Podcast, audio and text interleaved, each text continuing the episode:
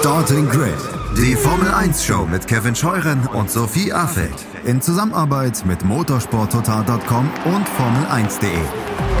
Keep racing auf meinsportpodcast.de.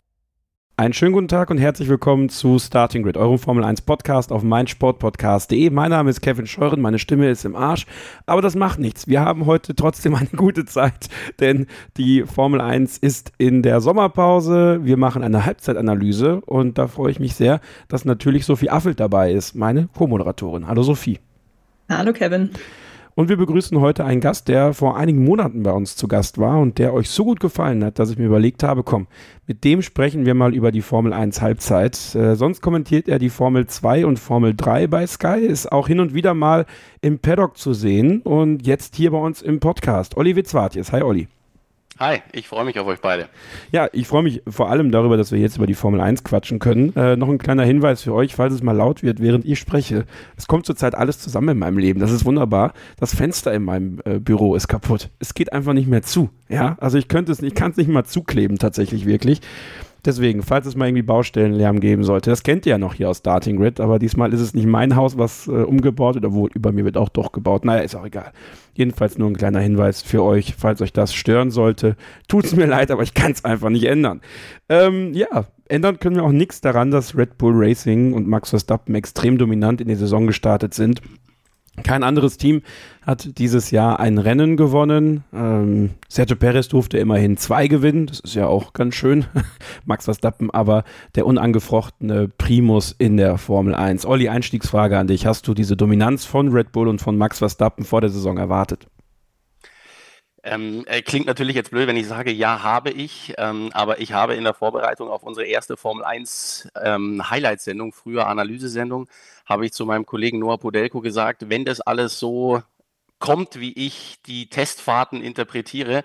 Ich habe mich damals festgelegt, dann wird Max Verstappen in Singapur Weltmeister. Ich habe das noch nicht genau durchgerechnet, ob es möglich ist, aber ja, ich habe es tatsächlich kommen und ja, kommen sehen und vor allem befürchtet, weil ähm, natürlich macht er einen super Job, aber im Grunde äh, wünschen wir uns ja alle eine äh, spannende Formel 1 Saison, im besten Fall wie 2021 bis in die letzte Runde. Ja, das ist eigentlich dieser, dieser Zwiespalt, in dem wir sind, Olli. Ne? Also einerseits wünscht man sich mehr Spannung, andererseits muss man natürlich auch neidlos anerkennen, dass Red Bull eben in dieser Ground Effect Ära genau das Auto hingestellt hat, was man hinstellen muss, um erfolgreich zu sein. Und sie haben mit Max Verstappen ja den wohl besten Fahrer im Feld im, im, im Auto. Ne? Also auch da natürlich sicherlich für dich so als, als Journalist und als Fan ja auch der Serie irgendwie so ein sehr zweischneidiges Schwert diese Saison. Total, weil wir auf der einen Seite natürlich Spannung haben wollen, ähm, sowohl in den Live-Sendungen als auch dann ähm, in, der, in der Verarbeitung montags in den Formel 1 Highlights äh, bei Sky Sport News. Auf der anderen Seite, ähm, wir, wir lieben diesen Sport und, und ich werde auch oft gefragt, hast du eigentlich irgendeinen Fahrer, ähm, für den du, für den du irgendwie, dem du die Daumen drückst und so. Und dann sage ich immer, natürlich war das früher ein Michael Schumacher, als ich klein war. Mittlerweile ist es so, ich sage mich faszinieren die Fahrer, die auf der Rennstrecke halt wirklich abliefern und, ähm, und, und Performance zeigen.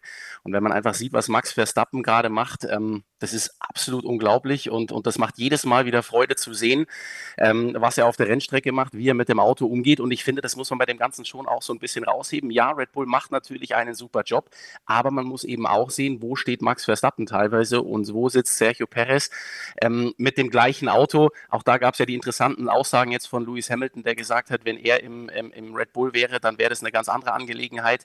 Aus dem Hause Red Bull hört man dann, das würde trotzdem nichts ändern daran, dass Max Verstappen momentan an der Spitze ist. Und ich glaube, ähm, das sehe ich momentan genauso. Ähm, Max Verstappen macht einen unfassbar tollen Job und dafür, ähm, wie Niki Lauda immer gesagt hat, da kann man nur das Kappball ziehen.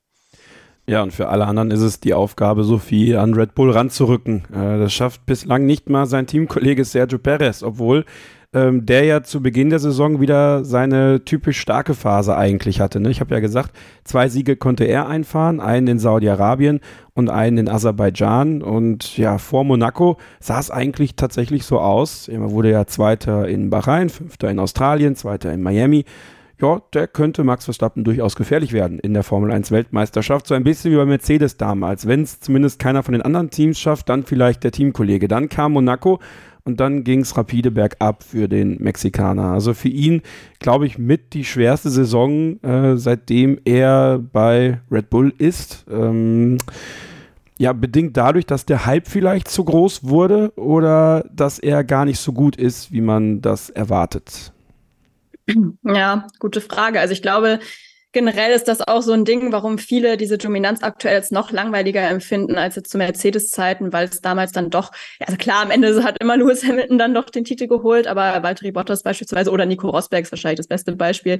Ähm, die konnten ihm das ja dann doch öfter mal streitig machen, zumindest im Mehrrennen, als Sergio Perez jetzt konnte. Und das ist halt bei ihm irgendwie immer so ein Muster, was man ja auch erkennt, so am Anfang der Saison, da ist er dann doch irgendwie dran, liegt vielleicht auch wirklich an den Strecken, die dann gefahren werden mit den Stadtkursen teilweise, ähm, wo er dann ja, wie du jetzt gerade schon gesagt hast, sehr gut performt hat. Aber ich glaube in der Tat, dass er vielleicht, das ist jetzt nur so dahergesagt, ich kann ja nicht in ihn reingucken, aber dass er da vielleicht auch so ein bisschen an seinen eigenen Erwartungen dann doch immer scheitert, weil man das finde ich auch so ein bisschen letztes Jahr gesehen hatte, sobald er irgendwie dran war und wirklich mal gesehen hat, okay, ich kann auch äh, Siege holen gegen, gegen Max Verstappen, dann irgendwann kommt dann dieser Moment, da geht dann ein Rennen schief und man merkt, okay, der Abstand wird doch wieder größer und dann geht das nächste Rennen schief und er gerät so ein bisschen in so eine Spirale rein, aus der er dann erstmal auch ein paar Wochen nicht mehr rauskommt. Ähm, wenn wir jetzt auch über die fünf verpassten Q3s in Folge quasi ähm, reden beispielsweise, das war ja teilweise sein Fehler, teilweise kommen dann aber auch viele Dinge zusammen, die ihn dann irgendwie zurückwerfen und da muss er, glaube ich, immer für sich selbst wieder erstmal akzeptieren, okay, es wird halt dieses Jahr dann doch wieder nichts. Und letztendlich muss man sagen, er ist kein schlechter Rennfahrer, ähm, aber er ist eben auch kein Max Verstappen und aktuell ist eben keiner auf dem Ritt Max Verstappen und ja, ist für ihn natürlich bitter, aber ich glaube, das ähm, muss er einfach akzeptieren, solange er neben Max Verstappen fahren wird, ähm, wird er vermutlich keinen WM-Titel holen. Wie Christian auch immer sagt, er wird natürlich weiterhin dran glauben, weil ansonsten kann es auch gleich sein lassen. Aber ja, ähm, es ist auf jeden Fall für ihn ein sehr ähm, schweres Jahr bei Red Bull und ja, muss man auch gucken, wie es dann im nächsten Jahr ähm, für ihn aussieht, weil leichter wird es, glaube ich, nicht, wenn man sich ähm, anguckt, was Max Verstappen aktuell liefert und ja, er ja auch immer noch hungrig ist, sich weiter zu verbessern. Also ja, wird auf jeden Fall nicht einfacher für ihn. Mit Sicherheit der größte Wendepunkt für Sergio Perez, Sophie, war äh, der Qualifikationsunfall von Monaco. Also das ist ja so ein bisschen Sinnbild für das gewesen, was dann folgte für ihn. Ähm, viele persönliche Unzulänglichkeiten im Auto, oft das äh, nicht in Q3 gekommen, also nicht das Maximum aus dem Auto rausgeholt. Jetzt gegen Ende der ersten Halbserie sich aber wieder gefangen. Ähm, man weiß nicht so genau, ob er jetzt tatsächlich mit einem Mentaltrainer zusammenarbeitet oder nicht. Da macht er ja ein großes Geheimnis draus. Er selber sagt von sich, er schafft es selbst ähm, ja, was muss jetzt seine Aufgabe sein für die zweite Saisonhälfte? Also definitiv der zweite Platz in der Fahrerwertung. Oder glaubst du, egal ob er jetzt Zweiter, Dritter, vielleicht sogar Vierter wird, ähm, sein Job nächstes Jahr bei Red Bull ist sicher, weil er noch einen Vertrag hat? Ja, sicher kann man sich da, glaube ich, bei, bei Red Bull nie sein. Ich würde trotzdem sagen, wenn er jetzt die Leistung aus Spa wiederholen kann, dann sollte er eigentlich gesetzt sein für nächstes Jahr, weil wir haben auch super oft drüber gesprochen in diesem Jahr. Er hat Platz zwei ins Bar geholt, aber er muss halt auch Platz zwei in diesem Auto holen. Also alles andere ist eigentlich nicht wirklich akzeptabel. Klar, er hat tolle Aufholjagden gezeigt, aber am Ende des Tages reicht es eben nicht, wenn du ähm, ja mit Platz drei dann nach Hause kommst, wenn du eigentlich das beste Auto eben hast. Von daher ist das, glaube ich, schon die Mindestanforderung, die er dann erfüllen muss. Vor allem auch, wenn wir dann in die WM gucken. Ja, jetzt hat er ein bisschen Glück, auch dass Fernando Alonso, der ja noch auf Platz drei aktuell ist, glaube ich, knapp vor Lewis Hamilton, dass der jetzt halt mit dem Auto so ein bisschen Probleme hat, beziehungsweise dass Aston Martin gerade ein paar Probleme hat. Dadurch sollte er da aktuell eigentlich relativ abgesichert sein. Aber ich glaube, ähm, ja, das wäre schon ein großer Rückschlag, wenn sie diesen Platz eins und Platz zwei in der WM nicht halten könnten, weil das ist ja bei allen Rekord, die sie aktuell brechen, schon noch was, was sie ja noch erreichen wollen, unbedingt dieses, ähm, ja, diesen Platz eins und zwei eben in der Fahrer-WM auch am Ende, weil das haben sie ja auch letztes Jahr nicht geschafft, wo Sergio Perez dann ja durch Charles Leclerc am Ende noch abgefangen wurde, kurz vor knapp. Von daher ist es, glaube ich, schon ein wichtiger Aspekt und ähm, sollte er unter normalen Umständen auch hinkriegen, aber wer weiß, wenn da nochmal so ein Loch kommt, dann könnte es ähm, vielleicht auch nochmal in Gefahr geraten, aber eigentlich, ähm, ja, wenn er stabil bleibt, so wie er es jetzt ins Bar gezeigt hat, dann ähm, denke ich, sollte das auf jeden Fall drin sein, auch wenn er sich natürlich selbst mehr erhofft, als 30 Sekunden am Ende Abstand auf seinen Teamkollegen zu haben, das ist auch klar, aber ich glaube, das kann jetzt nicht mehr das Ziel sein, in diesem Jahr da irgendwie noch ähm, viel näher ranzukommen. 13 Siege in Folge für Red Bull Racing in dieser Saison, 8 Siege in Folge zuletzt von Max Verstappen. Olli, trotzdem zu Beginn der Saison, und das war ja so ein bisschen die Korrelation zu Sergio Perez, der gut in die Saison gestartet ist, hat Max Verstappen ähm, ja so ein bisschen Schwächen gezeigt. Und das ist für Max Verstappen natürlich schon groß gesagt, dass er Schwächen gezeigt hat. Also es war jetzt nicht signifikant, dass er jetzt komplett eingebrochen ist oder so. Aber es scheint sich durchaus so fortzusetzen, weil das auch letztes Jahr äh, der Fall war tatsächlich, dass der Saisonstart, wenn man sich wieder so ein bisschen an diese neue Saison gewöhnen muss, für Max Verstappen ein bisschen schwieriger ist. Ist das etwas, was, ähm, ja, wenn man über diese Grace of All Time Diskussionen, die wir jetzt nicht so definitiv führen wollen, wie es vielleicht äh, jetzt von euch erwartet wird, aber trotzdem was ist, wo man sagen kann, ja, ähm, also so ganz perfekt ist Max Verstappen da nicht oder ganz unantastbar ist Max Verstappen da nicht. Ähnlich wie Lewis Hamilton zum Beispiel ein Stück weit auch in seiner Hochphase, weil es gibt immer Phasen in der Saison. Bei Hamilton war es auch oft der Saisonstart. Da wurde es dann in der zweiten Saisonhälfte zum Beispiel richtig stark, wenn dann Hammertime anstand ähm, was er noch in den Griff bekommen muss, auch perspektivisch für die nächsten Jahre. Ja, ich denke, äh, wenn wir, wenn wir über äh, den Goat sprechen, ähm, egal ob wir über Verstappen sprechen, ob wir über einen Hamilton, einen Schumacher oder einen Senna sprechen, ich glaube, wir finden bei jedem dieser Piloten auch Fehler, auch Phasen, wo sie ähm, nicht so gut waren, weil dieses Wort perfekt, man verwendet es immer, den perfekten Rennfahrer, den gibt es einfach nicht. Auch wenn wir jetzt mit Zahlen, Fakten und allen Daten, die wir hätten, einen ähm, Goat ausmachen könnten, dann würden wir bei dem auch Fehler finden. Und ähm, ja, du hast vollkommen recht, in den, in den, in den Saison Saison-Startphasen war Verstappen im Vergleich zu Perez nicht, ähm, ähm, nicht ganz so dominant, wie er, das, wie er das danach immer war. Ich denke, in der letzten Saison muss man da so ein bisschen aufpassen. Da waren die Autos mit den Ground Effects, die sich komplett anders fahren. Natürlich auch neu im Feld, da muss man sich erstmal dran gewöhnen und dann ist das natürlich von der Umstellung vom Fahrzeug vielleicht für den einen oder anderen Fahrer dauert, ähm, dauert dann vielleicht ein bisschen, bisschen länger. Ähm, aber ich glaube, der, der, der viel entscheidendere Punkt ist einfach der, ja, man kann sagen, der, der ist vielleicht zum Saisonstart nicht, nicht, nicht so 100 Prozent da, wie er jetzt gerade da ist. Ich glaube aber, der entscheidende Faktor, gerade im Vergleich zu Perez, auch als ähm, Sophie das eben gesagt hat, ich habe bei Verstappen immer so ein bisschen das Gefühl, dieses klassische Sprichwort, ein Pferd springt nur so hoch, wie es springen muss. Der, der, der, der geht in so eine Saison total entspannt rein, weil er weiß, er hat nichts zu verlieren. Er weiß, was er gerade für ein Paket hat. Er weiß ganz genau um seine Stärken. Er ist durch die Weltmeistertitel nochmal selbstbewusster geworden. Ähm, ich finde, dass seine, seine, seine kleinen Fehler, wir wussten von Anfang an, seit er in einem Formel-1-Auto sitzt, ich erinnere mich, als der im Toro Rosso damals in Brasilien bei Regen das Auto fast verloren hätte und wieder abgefangen hat. Das war Wahnsinn. Da sagt jeder Pilot, dieses Auto kannst du nicht mehr abfangen. Aber er war am Anfang zu ungestüm, das hat er alles abgelegt. Und wenn der in die Saison reingeht, dann habe ich so ein bisschen das Gefühl, er schaut jetzt mal, wie läuft es eigentlich. Und es war im letzten Jahr so, ihr habt die Situation in Monaco angesprochen, im Qualifying, als plötzlich die ganzen Medien darüber diskutiert haben, ist Perez auf Augenhöhe mit Max Verstappen? Haben wir zumindest ein teaminternes Duell? Und bei uns in der Redaktion, bei Sky Sport News, haben, ist das natürlich auch wieder gemacht worden. Brauchen nicht um den heißen Brei reden, weil wir natürlich auch für den Zuschauer draußen gerne spannende Geschichten erzählen wollen.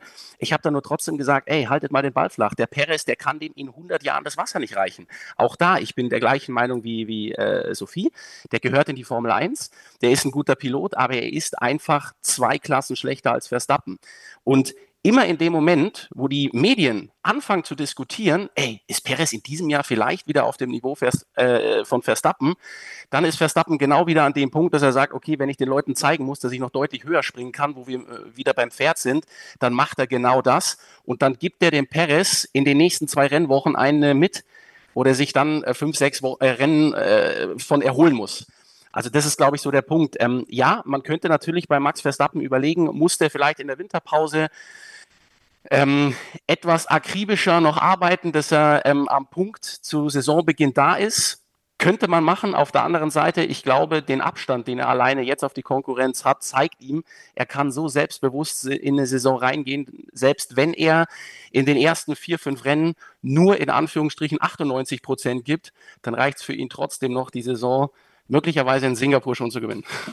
Ich finde es halt auch trotzdem so krass, ne? wie sehr der trotzdem noch von diesem Ehrgeiz gepackt ist. Man merkt das ja jedes Rennwochenende. Ich meine, in der WM, das ist ja völlig egal, ähm, eigentlich, ob er jetzt noch einen Punkt für die schnellste Runde holt oder nicht. Und trotzdem hören wir fast jede Woche diese Diskussion am Funk. Ja, darf ich die schnellste Runde fahren, darf ich sie nicht fahren? Ich meine, das ist nur ein laffriger Punkt, ja. Und trotzdem ist der so äh, verbissen und möchte einfach jeden, jeden Punkt holen, den es geht. Und ich fand es auch bezeichnend. Ich glaube, mit Viaplay war es, hat er auch noch ein Interview gehabt am letzten Rennwochenende jetzt im Spa, wo er auch gefragt wurde, ja, was war denn eigentlich dein Highlight der Saison bislang, wo er dann Baku genannt hat. Äh, wir erinnern uns, Sergio Perez hat gewonnen, Max Verstappen wurde, ich glaube, Zweiter, wo er gesagt hat, ja, könnt jetzt natürlich auch Ungarn nehmen, aber wenn ich so 30 Sekunden Vorsprung gewinne, dann nehme ich ja irgendwie nichts mit, außer den Sieg am Ende des Tages. Und in Baku, da habe ich noch viel gelernt, was Setup äh, etc. angeht. Und seitdem ging es eigentlich nur noch weiter bergauf. Und das zeigt ja auch, also wie sehr er sich noch verbessern will, auch das Team sich mit ihm verbessern soll, seiner Meinung nach. Und das ist wirklich, ja, man fragt sich natürlich irgendwie, er wird jetzt, glaube ich, 26 im September. Also er hat schon viele Saisons Erfahrung und trotzdem ist er ja noch so jung, also wo das Limit da irgendwie ist. Ne? Das finde ich sehr, sehr schwer abzuschätzen, gerade weil man ja eigentlich das Gefühl hat, viel besser als aktuell geht's ja eigentlich schon fast gar nicht mehr.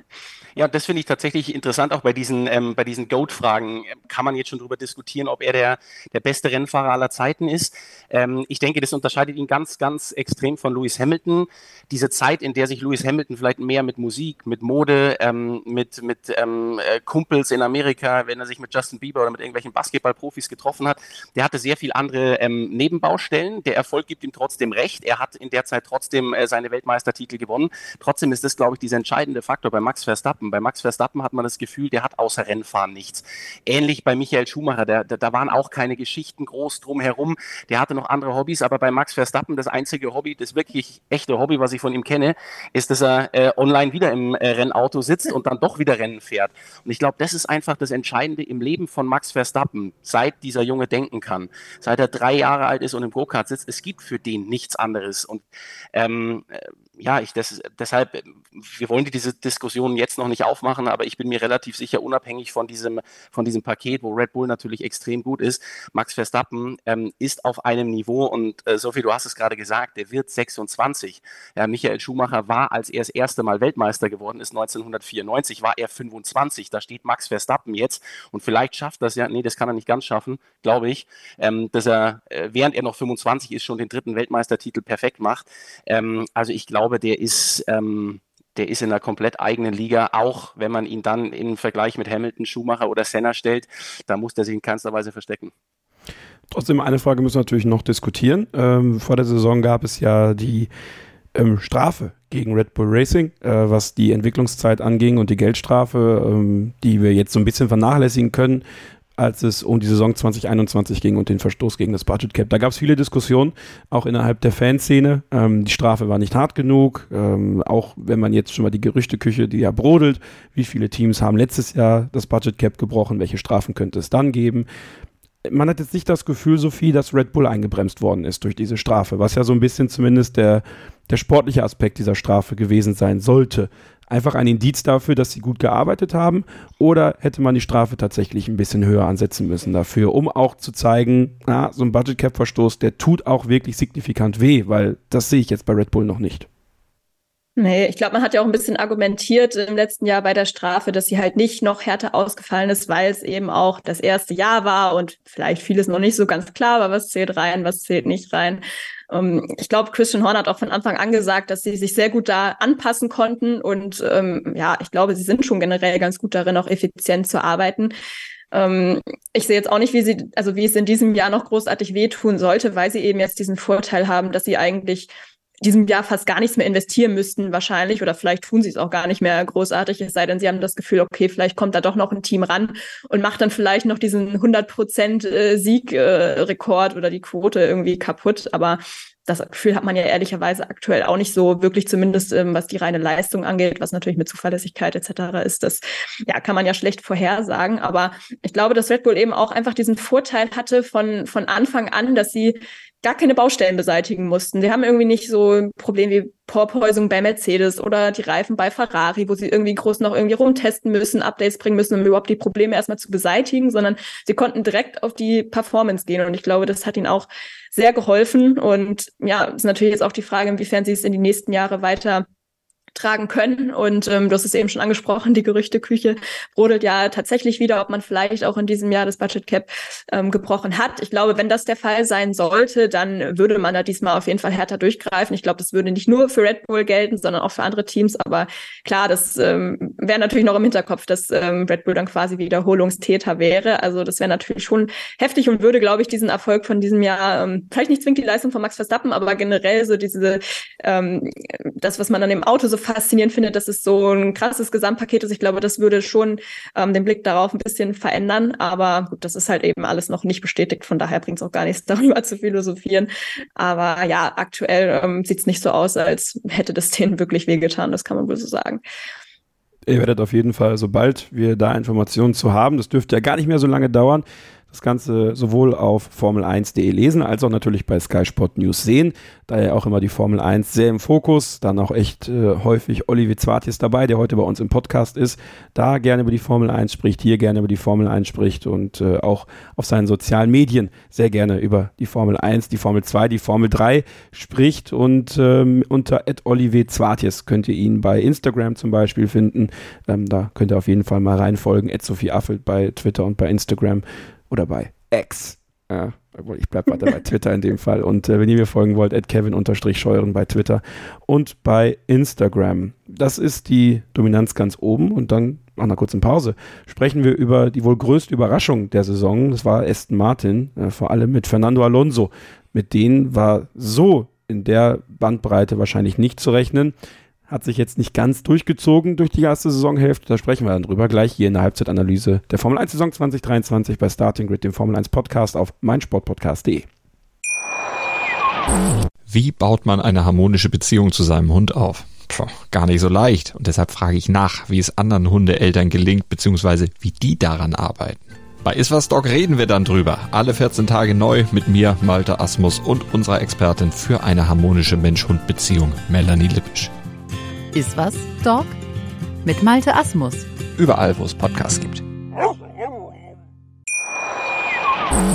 Zurück hier bei Starting Grid, dem Formel 1 Podcast auf meinsportpodcast.de und Fernando Alonso hat für ordentlich Aufsehen gesorgt. Dritter, dritter, dritter, dritter, dritter, zweiter und dann hat es nicht mehr so ganz funktioniert. Er wurde noch einmal in Kanada Zweiter aber danach war es ein bisschen Essig bei Aston Martin, auch weil natürlich andere Teams aufgeholt haben, aber mit diesem Saisonstart beim Team äh, aus Silverstone, neue Fabrik auch eröffnet im Laufe der ersten Halbserie, damit war definitiv nicht zu rechnen, Sophie. Letztes Jahr haben wir alle so ein bisschen verwundert die Augen gerieben, als äh, Piastri Gate natürlich äh, ins Rollen kam, ähm, Sebastian Vettels Rücktritt in Ungarn, dann Fernando Alonso, der bekannt gegeben hat, dass er zu Aston Martin geht und wir dachten uns so, was ist das denn für eine Entscheidung? Das ist so eine typische Fernando Alonso-Entscheidung. Er geht zur falschen Zeit zum falschen Team.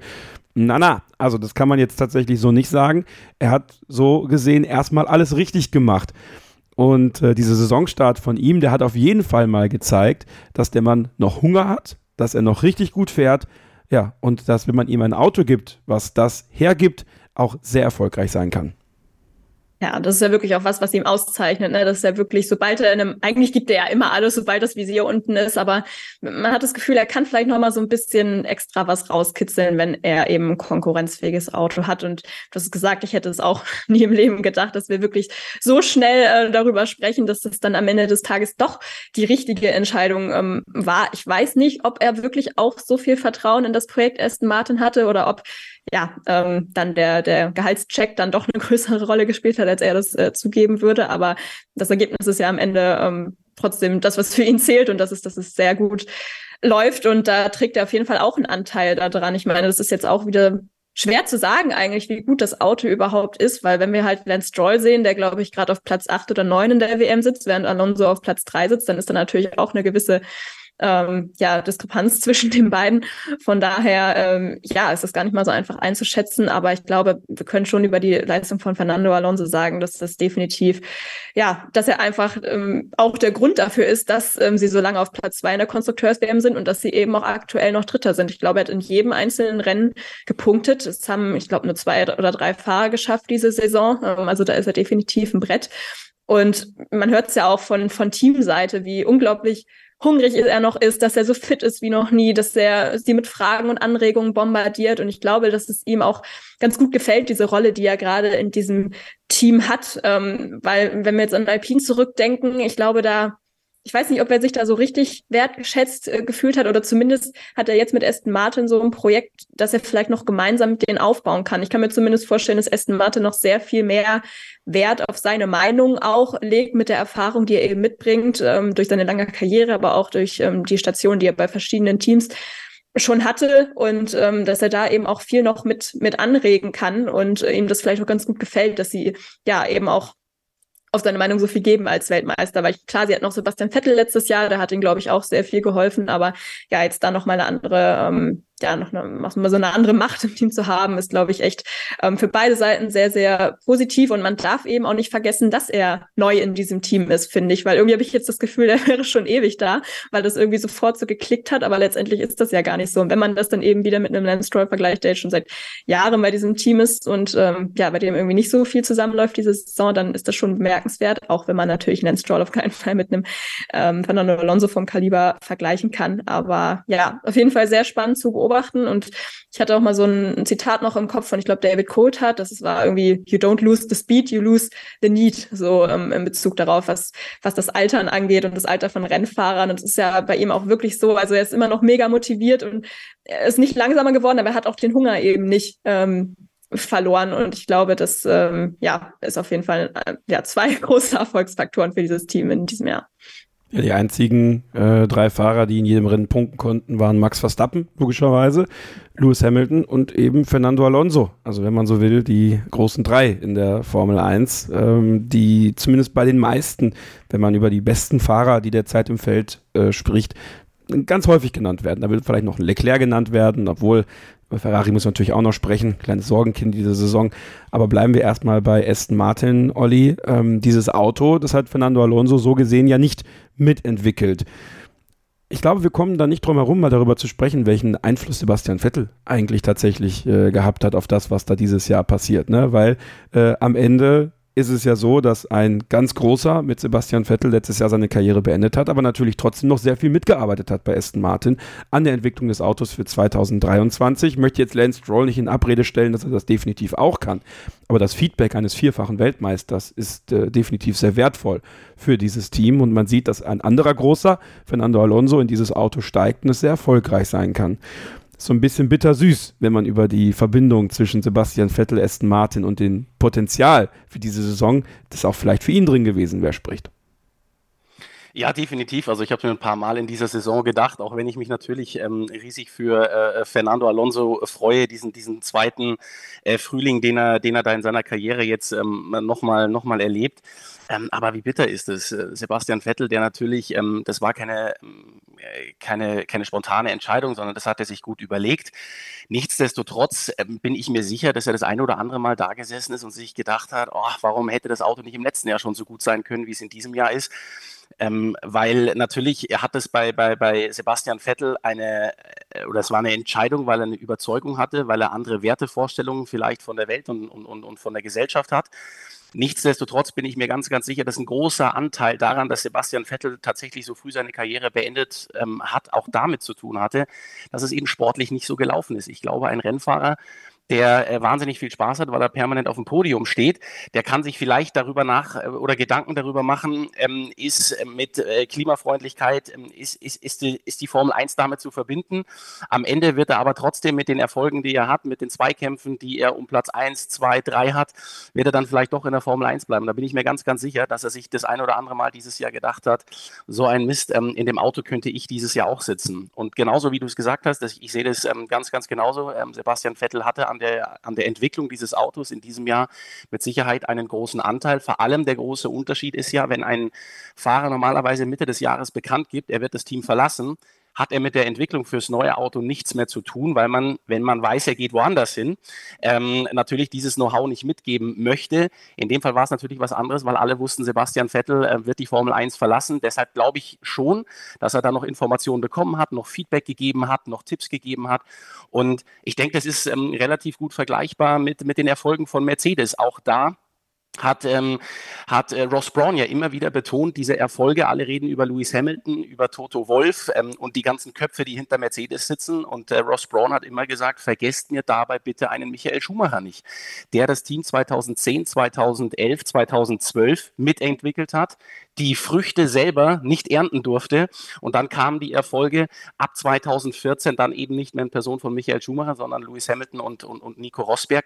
Und ich glaube, auf eine andere Art und Weise natürlich, nicht ganz so extrem, aber trotzdem glaube ich, kann man das schon vergleichen, dass die Entwicklung, die Sebastian Vettel die letzten zwei Jahre vorangetrieben hat, dieses Know-how, das der mitgebracht hat. Ähm, man darf nicht vergessen, der hat zu einem Team wie, wie, wie Aston Martin Erfahrung mitgebracht, sechs Jahre Red Bull, die Erfolge, die sie dort äh, geholt haben. Natürlich waren die, waren die Erfolge bei Ferrari nicht so groß in den sechs Jahren in Rot. Nichtsdestotrotz die Art und Weise, wie dort gearbeitet wird, ähm, wie dort Probleme angegangen werden, ähm, das, das ist wahnsinnig viel wert für Aston Martin. Davon äh, profitieren die und davon profitiert jetzt auch sein ehemaliger Rivale Fernando Alonso. Das ist eigentlich auch ein super interessanter Punkt, ja. Ich glaube, äh, langjährige Starting Grid-Hörer, äh, die jetzt schon, äh, schon ein bisschen dabei sind, die, die wissen, dass das so ein bisschen vorhergesehen wurde hier auch, ja. Also, dass Sebastian Vettel kommt, das Auto mitentwickelt, aber dann äh, die Früchte jemand anders erntet. Also, man hat jetzt nicht an Fernando Alonso gedacht, muss ich ehrlicherweise sagen, sondern vielleicht eher an Lance Stroll tatsächlich, äh, der ja durchaus kein schlechter Rennfahrer ist, aber ähm, bei weitem auch nicht äh, ein, ein Sebastian Vettel also finde ich, das Wasser reichen konnte. Also ähm, das ist halt einfach dann so. Jetzt bei Fernando Alonso wird es noch schwieriger. Ähm, trotzdem, Sophie, äh, ich habe ja gerade schon die, die Platzierung der ersten sieben, äh, sechs Saisonrennen gesagt, im siebten Saisonrennen dann in Spanien, kam auch aufgrund eines eigenen Fehlers in der Qualifikation bei äh, Fernando Alonso so ein bisschen der Schlendrian rein. Ja, er hat sich den Unterboden kaputt gefahren in der Qualifikation. Ähm, das war ein neuer Unterboden. Ähm, da gab es dann keinen zweiten mehr und er kam nicht so wirklich in Tritt bei seinem Heim Grand Prix, den er eigentlich unbedingt gewinnen wollte. Ja, also ich glaube, da war tatsächlich der Wunsch ganz groß, das genau da zu schaffen. Dann kam dann nochmal ein zweiter Platz in Kanada, eine gute Platzierung, äh, gute Punkte in, in Österreich. Und alles korrelierte so ein bisschen mit diesem Umzug auch, glaube ich, äh, vom Aston Martin-Team ähm, in diese neue Fabrik in Silverstone, High-End-Fabrik. Ähm, da möchte man auch den nächsten Schritt gehen. Glaubst du, dass so ein ähm, Umzug in der Saison einen Einfluss hat auch auf das, was dann auf der Rennstrecke gezeigt wird? Oder glaubst du, das ist nur ein vernachlässigender Faktor und das ist einfach nur Teil dessen, dass eben jetzt auch andere Konkurrenten natürlich so ein bisschen den Code geknackt haben, wie man na, zumindest mal in eine Sphäre vorstoßen kann, die einen näher in Richtung Red Bull bringt, aber noch lange nicht in die Nähe von Red Bull. Das finde ich ehrlicherweise von außen ganz schwer einzuschätzen. Also klar, ich würde schon davon ausgehen, dass so ein Umzug schon einfach Unruhe reinbringt, weil da eben auch zeitliche Ressourcen etc. reinfließen, vor allem weil man es ja auch wirklich nicht auch in der Sommerpause oder so gemacht hat, ähm, sondern halt wirklich zwischen zwei, drei Rennen geführt. Ich weiß gar nicht mehr, wann dieser Umzug genau war. Aber ähm, ich meine, dass Mike Krack auch gesagt hat, dass das natürlich irgendwie ja Ding ist, was man vielleicht berücksichtigen muss. Ich glaube aber nicht, dass das jetzt der Hauptfaktor äh, ist, warum jetzt die Performance am Ende vielleicht jetzt so gegen Ende der ersten Saisonhälfte ein bisschen abgeflacht ist. Man hat ja jetzt auch selbst ein bisschen zugegeben, dass man mit diesem Kanada-Update vielleicht sich auch ein bisschen verrannt hat, nicht ganz in die äh, richtige Richtung gegangen ist. Ich habe das Gefühl, so die, die Stärken und Schwächen des Autos haben sich vielleicht auch so ein bisschen verändert und gedreht in den letzten Wochen, aber insgesamt hat man dann eben vielleicht einen Schritt zurück gemacht, während eben andere Teams wie McLaren, über die wir ja bestimmt auch noch reden werden, ähm, dann irgendwie genau in der Zeit einen riesigen Schritt nach vorne gemacht haben. Und dann kommt eben das bei raus, was wir gerade sehen, dass sie eben nicht mehr das zweit- oder vielleicht auch nicht mehr das drittbeste Auto im, im Feld sind. Ähm, ich glaube, dass halt einfach in dem Moment viel zusammengekommen. Ich würde auch die Fehler von Fernando Alonso jetzt nicht ähm, irgendwie darauf beziehen. Ich meine, dass man da jetzt mal in einer Saison oder in einem Rennen wie in, in Spa das war ja im Sprintrennen, glaube ich, mal einen Fehler macht. Ähm, das ist ja, passiert ja jetzt nicht jede Woche. Ich glaube, das kann man ähm, kann man auch einem Fernando Alonso mal verzeihen. Ähm, also ich würde mir da jetzt insgesamt noch keine Sorgen machen. Ich glaube, es ist für Aston Martin halt auch gar nicht so wichtig, dass man jetzt in diesem Jahr noch zwingt, ähm, den Sieg einfährt, den man sich vielleicht am Anfang der Saison, nachdem es so gut lief, dann irgendwie erhofft hat, sondern dass man eher guckt, dass man diese ja, Leistung eben auch langfristig weitertragen kann und ähm, ja, eben dann auch mit der Entwicklung weiter mithalten kann und jetzt vielleicht erstmal die kleineren Probleme löst, die man sich jetzt mit dem letzten Update ähm, selbst geschaffen hat. Ähm, aber man muss ja auch sagen, die sind halt noch nicht so wirklich gewöhnt, vielleicht auch ähm, Woche pro Woche wirklich da vorne mitzukämpfen. Ähm, der Windkanal in der neuen Fabrik, der ist ja auch noch nicht ähm, am Laufen. Der, der Werksmotor fehlt noch, auch wenn sie da ja jetzt mit Honda vielleicht einen ganz guten Deal ähm, im Sack haben, ähm, wo der Erfolg sich auch geholfen hat in dieser Saison. Aber da ist eben eben noch nicht alles fertig und es ist trotzdem noch alles ein bisschen im Umbruch. Deshalb muss man da, glaube ich, einfach ein bisschen geduldig bleiben. Und auch wenn es die letzten Wochen nicht so lief ähm, wie am Anfang der Saison, ist es ja unterm Strich immer noch ein, ein super Ergebnis, was man da ähm, die ersten oder generell ein super Erfolg, den man dann in der ersten Saisonhälfte eingefahren hat. Ja, ja ich finde, ich finde, es sind tatsächlich noch zwei Aspekte. Ähm, ich will, ich will äh, Aston Martin überhaupt nicht äh, zu nahe treten und ich kann es natürlich auch nicht äh, genau beurteilen, aber ich glaube tatsächlich, dass auch ein großes Problem war, dass Aston Martin auch zu Saisonbeginn gar nicht genau verstanden hat, warum sind wir eigentlich so schnell. Das heißt, ähm, jetzt auch bei den, bei, den, bei den Updates, die kommen, dass man dann das Gefühl hat, ey, die machen wieder einen Rückschritt. Und ähm, da, das kann man nicht nur auf Aston Martin beziehen. Ich glaube, die einzigen, die ihr Auto zu 100 Prozent verstehen momentan, ähm, das ist Red Bull. Und alle anderen tappen so ein bisschen im Dunkeln. Wir werden ja gleich auf diese Thematik mit Sicherheit auch noch bei anderen Teams ähm, eingehen. Aber ich glaube wirklich, dass der große Aspekt war, dass Aston Martin zu Saisonbeginn selber damit gar nicht gerechnet hat. Die waren unglaublich schnell, wussten vielleicht auch nicht so ganz, warum können wir jetzt eigentlich in den ersten sechs, sieben Rennen so gut mithalten? Und dann ist ein zweiter Aspekt dazugekommen, der, glaube ich, sowohl das Team, vor allem aber auch Fernando Alonso so ein bisschen beeinflusst hat. Der ist natürlich frei aufgefahren.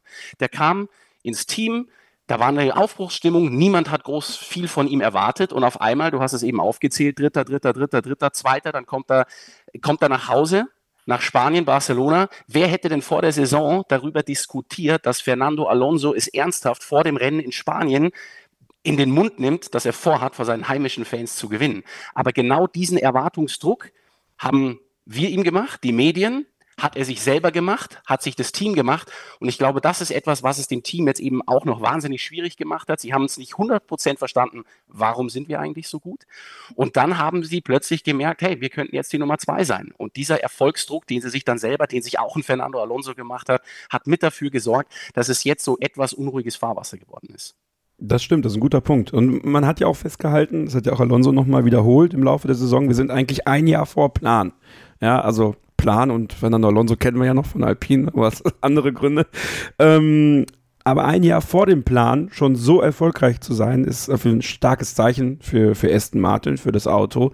Ähm, und wir müssen trotzdem, wenn wir über Fernando Alonso sprechen, über Aston Martin auch kurz über Lance Stroll sprechen. 102 Punkte Abstand sind zwischen den beiden. Das ist dann, finde ich, teamintern, Sophie, schon ein ganz schönes Brett, was Lance Stroll da zu bohren hat. Ähm, er hatte natürlich durch seinen sehr, sehr bitteren Fahrradunfall ähm, andere Vorzeichen in den Saisonstart. Ich weiß noch, zu Beginn der Saison haben wir sehr respektvoll über ihn gesprochen. Eigentlich auch im Nachhinein, wenn man so drüber nachdenkt, auch welche Diskussionen so geführt werden, äh, auch ein bisschen, ein bisschen bescheuert. Ja, also der Mann war noch mit einem gebrochenen Handgelenk, mit ein paar Metallplatten dann in einem Formel-1-Auto unterwegs in den ersten Rennen. Ähm, es ist schon, klar, so beeindruckend es ist, ähm, so verrückt ist es ja eigentlich auch, aber so sind Formel-1-Fahrer einfach.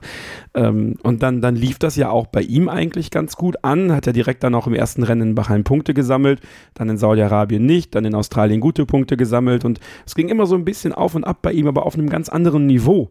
Ja, ähm, also meine Kernfrage ist eigentlich, ist das Auto von Aston Martin im Grunde genommen so gut, wie Lance Stroll ist, das ist ja auch etwas, was wir bei Red Bull immer hören, dass das Auto eigentlich so gut ist, wie Sergio Perez ist, aber dass am Ende der Fahrer Fernando Alonso, genauso wie der Fahrer Max Verstappen, einfach ein bisschen mehr aus diesem Auto herausholt.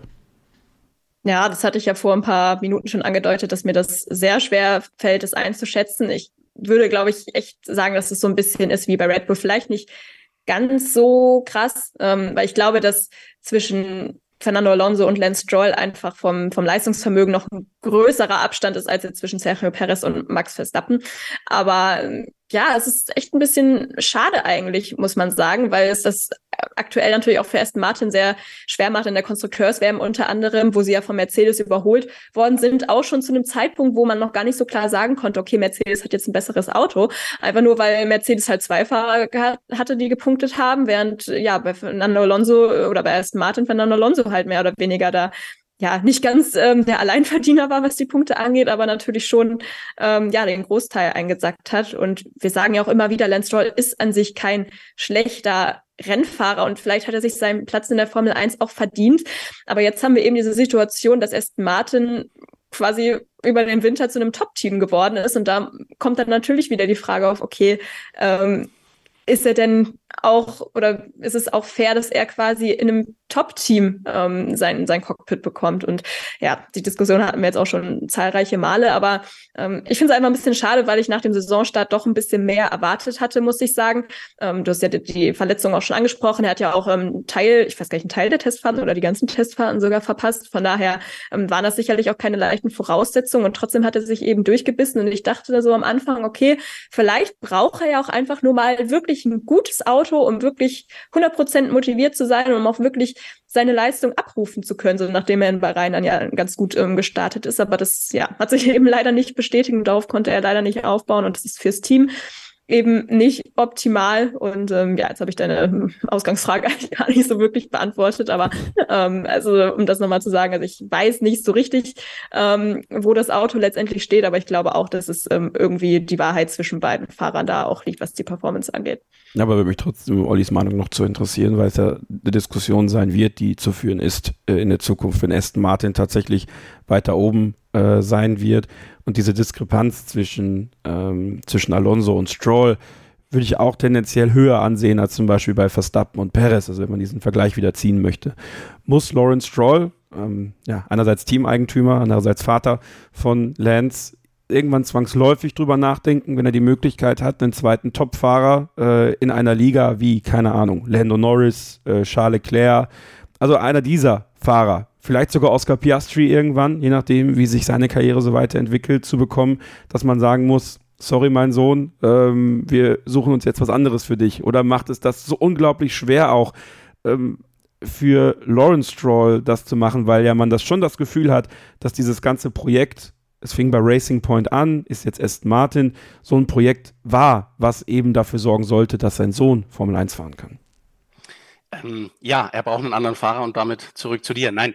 Ähm, also ich sehe es ich genauso ähm, wie Sophie oder wie du es auch gerade gesagt hast. Ähm, man kann es ähnlich vergleichen wie, wie diese Situation zwischen, zwischen Verstappen und Perez. Ich glaube, Lance Stroll ähm, hat das große Problem, genauso wie Perez, den fehlt die Konstanz. Die zeigen immer mal wieder in einzelnen Rennen, dass sie in die Formel 1 gehören, dass sie es verdient haben, dort zu sitzen. Es wird immer wieder darüber diskutiert. Gerade bei Lance Stroll liegt es einfach nur an, an, an Papa Lawrence. Ich habe ähm, seine, seine Karriere auch in der Formel 3 Euro-Serie vor Ort immer wieder äh, verfolgt, habe ihn dort fahren sehen und natürlich weiß ich, dass sich der Vater auch bei Prema mit eingekauft hat und dass das natürlich auch ähm, damit reinspielt. Nichtsdestotrotz, so dominant wie er in der Formel 3 gefahren ist und da waren jetzt auch andere Piloten in der Formel 3, die wir heute in der Formel 1 sehen. Ähm, das kommt nicht von ungefähr. Oder auch damals sein, ich glaube, dritter Platz mit Williams in Baku, den er eingefahren hat, das fällt auch alles nicht vom Himmel. Also der kann Autorennen fahren, ja. Und das ist für ein Team, das im Mittelfeld fährt, auch ausreichend. Aber wenn wir darüber sprechen, dass Aston Martin ähm, mit, mit dem Umzug, mit allem, was Lawrence vorhat, aufzubauen, Dafür sage ich, reicht es nicht mehr und dann bin ich froh, dass ich nicht in seine Haut stecke. Ähm, in der von Lawrence Stroll, wenn du dich entscheiden musst gegen deinen Sohn, dessen Karriere du immer gefördert hast, aber weißt, dass es am Ende fahrerisch dann vielleicht nicht mehr reicht. Vor allem, weil wir, du hast die Namen eben selber schon genannt, wir haben momentan Piloten, Charles Leclerc, äh, Lando Norris, Oscar Piastri. Äh, gut, jetzt läuft es natürlich bei McLaren auch gerade gut. Warum sollen die gerade in der Entwicklung, wenn das so weitergehen sollte, Warum sollten die sich jetzt groß Gedanken machen, von McLaren wegzugehen? Nichtsdestotrotz haben wir junge Fahrer mit sehr viel Potenzial in der Formel 1, ähm, die mit Sicherheit langfristig sehr, sehr interessant wären für Aston Martin. Und gerade bei, bei äh, Charles Leclerc haben wir auch die Gerüchte schon gehört, dass man sich da angeblich möglicherweise mit ihm beschäftigt. Wenn ich Charles Leclerc wäre, würde ich das momentan auch tun, weil bei Ferrari, da tritt man auch auf der Stelle. Die, das ist das, was ich eben angesprochen habe. Die verstehen ihr Auto auch seit zwei Jahren überhaupt nicht. Da hat man auch nicht das Gefühl, dass sich irgendwas ähm, vorwärts bewegt. Auch nicht durch den Wechsel. Klar, das dauert länger, jetzt mit äh, Fred Vasseur. Aber nichtsdestotrotz sieht ein Charles Leclerc natürlich auch, was Lawrence Stroll in der Vergangenheit gemacht hat. Nicht nur im Motorsport, sondern mit allen wirtschaftlichen Dingen, die er angepackt hat. Das heißt, Lawrence Stroll, der ist für mich so ein bisschen wie ein Mathe-Schitz. Was der anpackt, hat normalerweise Hand und Fuß. Und ähm, um auf den, ähm, äh, die ursprüngliche Frage zurückzukommen, da bin ich mir relativ sicher, dass sich Lawrence Stroll irgendwann sagt, pass auf, ich ich habe nicht das Ziel, in der Formel 1 zu fahren mit dem Namen meiner Marke. Er, ist ja Besitzer von Aston Martin Lagonda.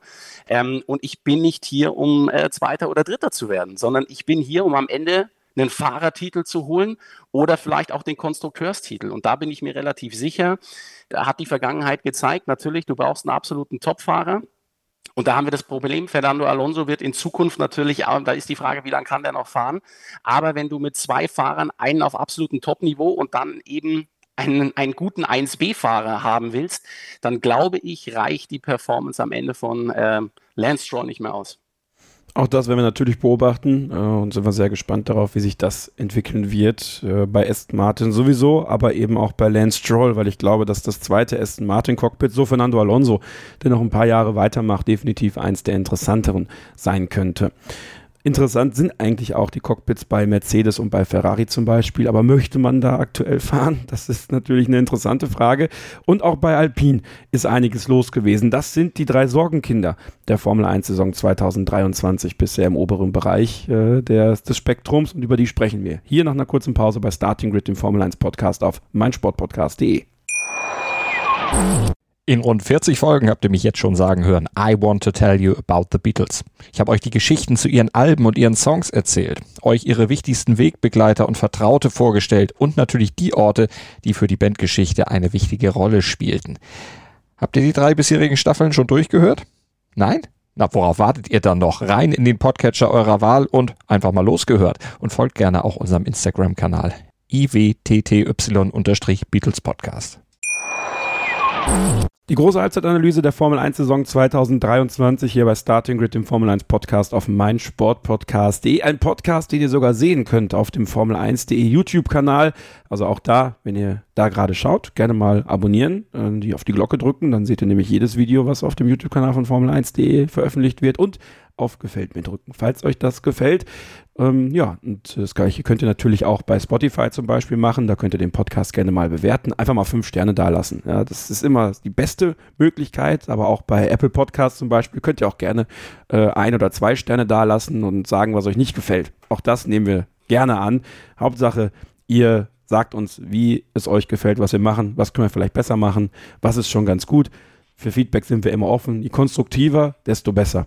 Diese Halbzeitanalyse mache äh, ich, Kevin Scheuren, mit meiner Co-Moderatorin Sophie Affeld und von Sky Sport News und von Sky Sport Formel 1, Kommentator dort für die Formel 2 und Formel 3, Olivier Zwartjes. Und wir kommen jetzt zu unseren drei Sorgenkindern äh, dieser Formel 1 Saison 2023 bisher und beginnen bei Mercedes. Ähm, Mercedes mit Lewis Hamilton und George Russell in die Saison gegangen.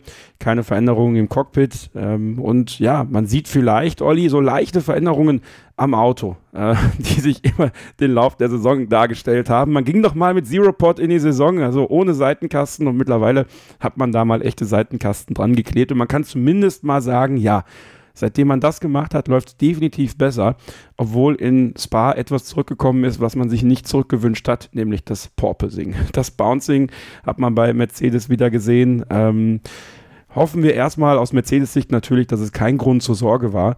Trotzdem muss man die Frage stellen, hätte man nicht vor Beginn der Saison schon sagen können, das mit dem Zero Pod, das lassen wir mal besser bleiben. Ja, das wird auch Lewis Hamilton genauso sehen, der immer wieder gesagt hat, dieses Konzept funktioniert nicht. Und das hat er auch im Winter immer wieder gesagt. Ähm, man hat nicht auf ihn gehört, man hat weiter auf diese, auf diese äh, Zero Pots gesetzt. Und äh, klar, man hat das Auto jetzt angepasst, es läuft etwas besser, aber ich habe da äh, auch immer wieder, ähm, äh, sowohl bei uns im Programm, aber als auch ähm, in, in der Kommunikation mit unserem Experten, mit Ralf Schumacher, da ist dann immer wieder rauszuhören, ähm, der, der, der dann immer wieder beschreibt, ja, natürlich kannst du die Seitenkästen anpassen.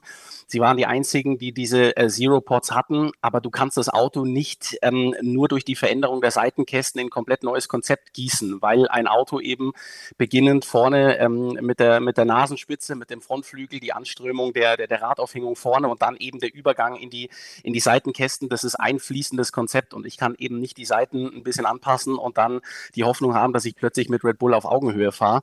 Ähm, deshalb glaube ich, wird das für die eine ähm, ganz, ganz ähm, schwierige äh, Saison. Ähm, auf der anderen Seite ähm, hat man natürlich auch nicht die Möglichkeit zu sagen, okay, wir, wir schenken jetzt die Saison komplett ab, konzentrieren uns schon voll auf 2024. Ähm, auch da haben wir äh, mit unserem, mit unserem Rennstrategen, mit Alex Bodo drüber gesprochen, der auch immer wieder gesagt hat, das ist auch etwas, was finanziell gar nicht möglich ist. Mercedes kann sich nicht erlauben zu sagen, wir werfen diese Saison weg, konzentrieren uns auf 2024, weil es sind natürlich auch wieder Gelder, wenn du in der Konstrukteurswertung weiter zurückfällst und plötzlich dann drei Teams vor dir sind. Das ist Geld, auf das kannst du nicht einfach verzichten. Das funktioniert auch bei Mercedes nicht. Ähm, und daher sind die, glaube ich, in einer, in einer ganz, ganz schwierigen Saison. Was man aber, denke ich, ähm, trotzdem sagen kann im Vergleich zu den anderen Sorgenkindern. Ich glaube, die anderen Sorgenkinder haben folgendes Problem. Sie haben ein Auto, das gar nicht so schlecht ist, das sie nicht so richtig verstehen und holen aber eigentlich aus dem, was das Auto kann, nicht wirklich viel raus. Und bei Mercedes, glaube ich, ist es genau andersrum. Bei Mercedes ist es so, auch die haben ein Auto, was sie nicht zu 100 Prozent verstehen. Sie verstehen vielleicht die Problematik, die sie haben, können das Gesamtkonstrukt aber momentan nicht verändern.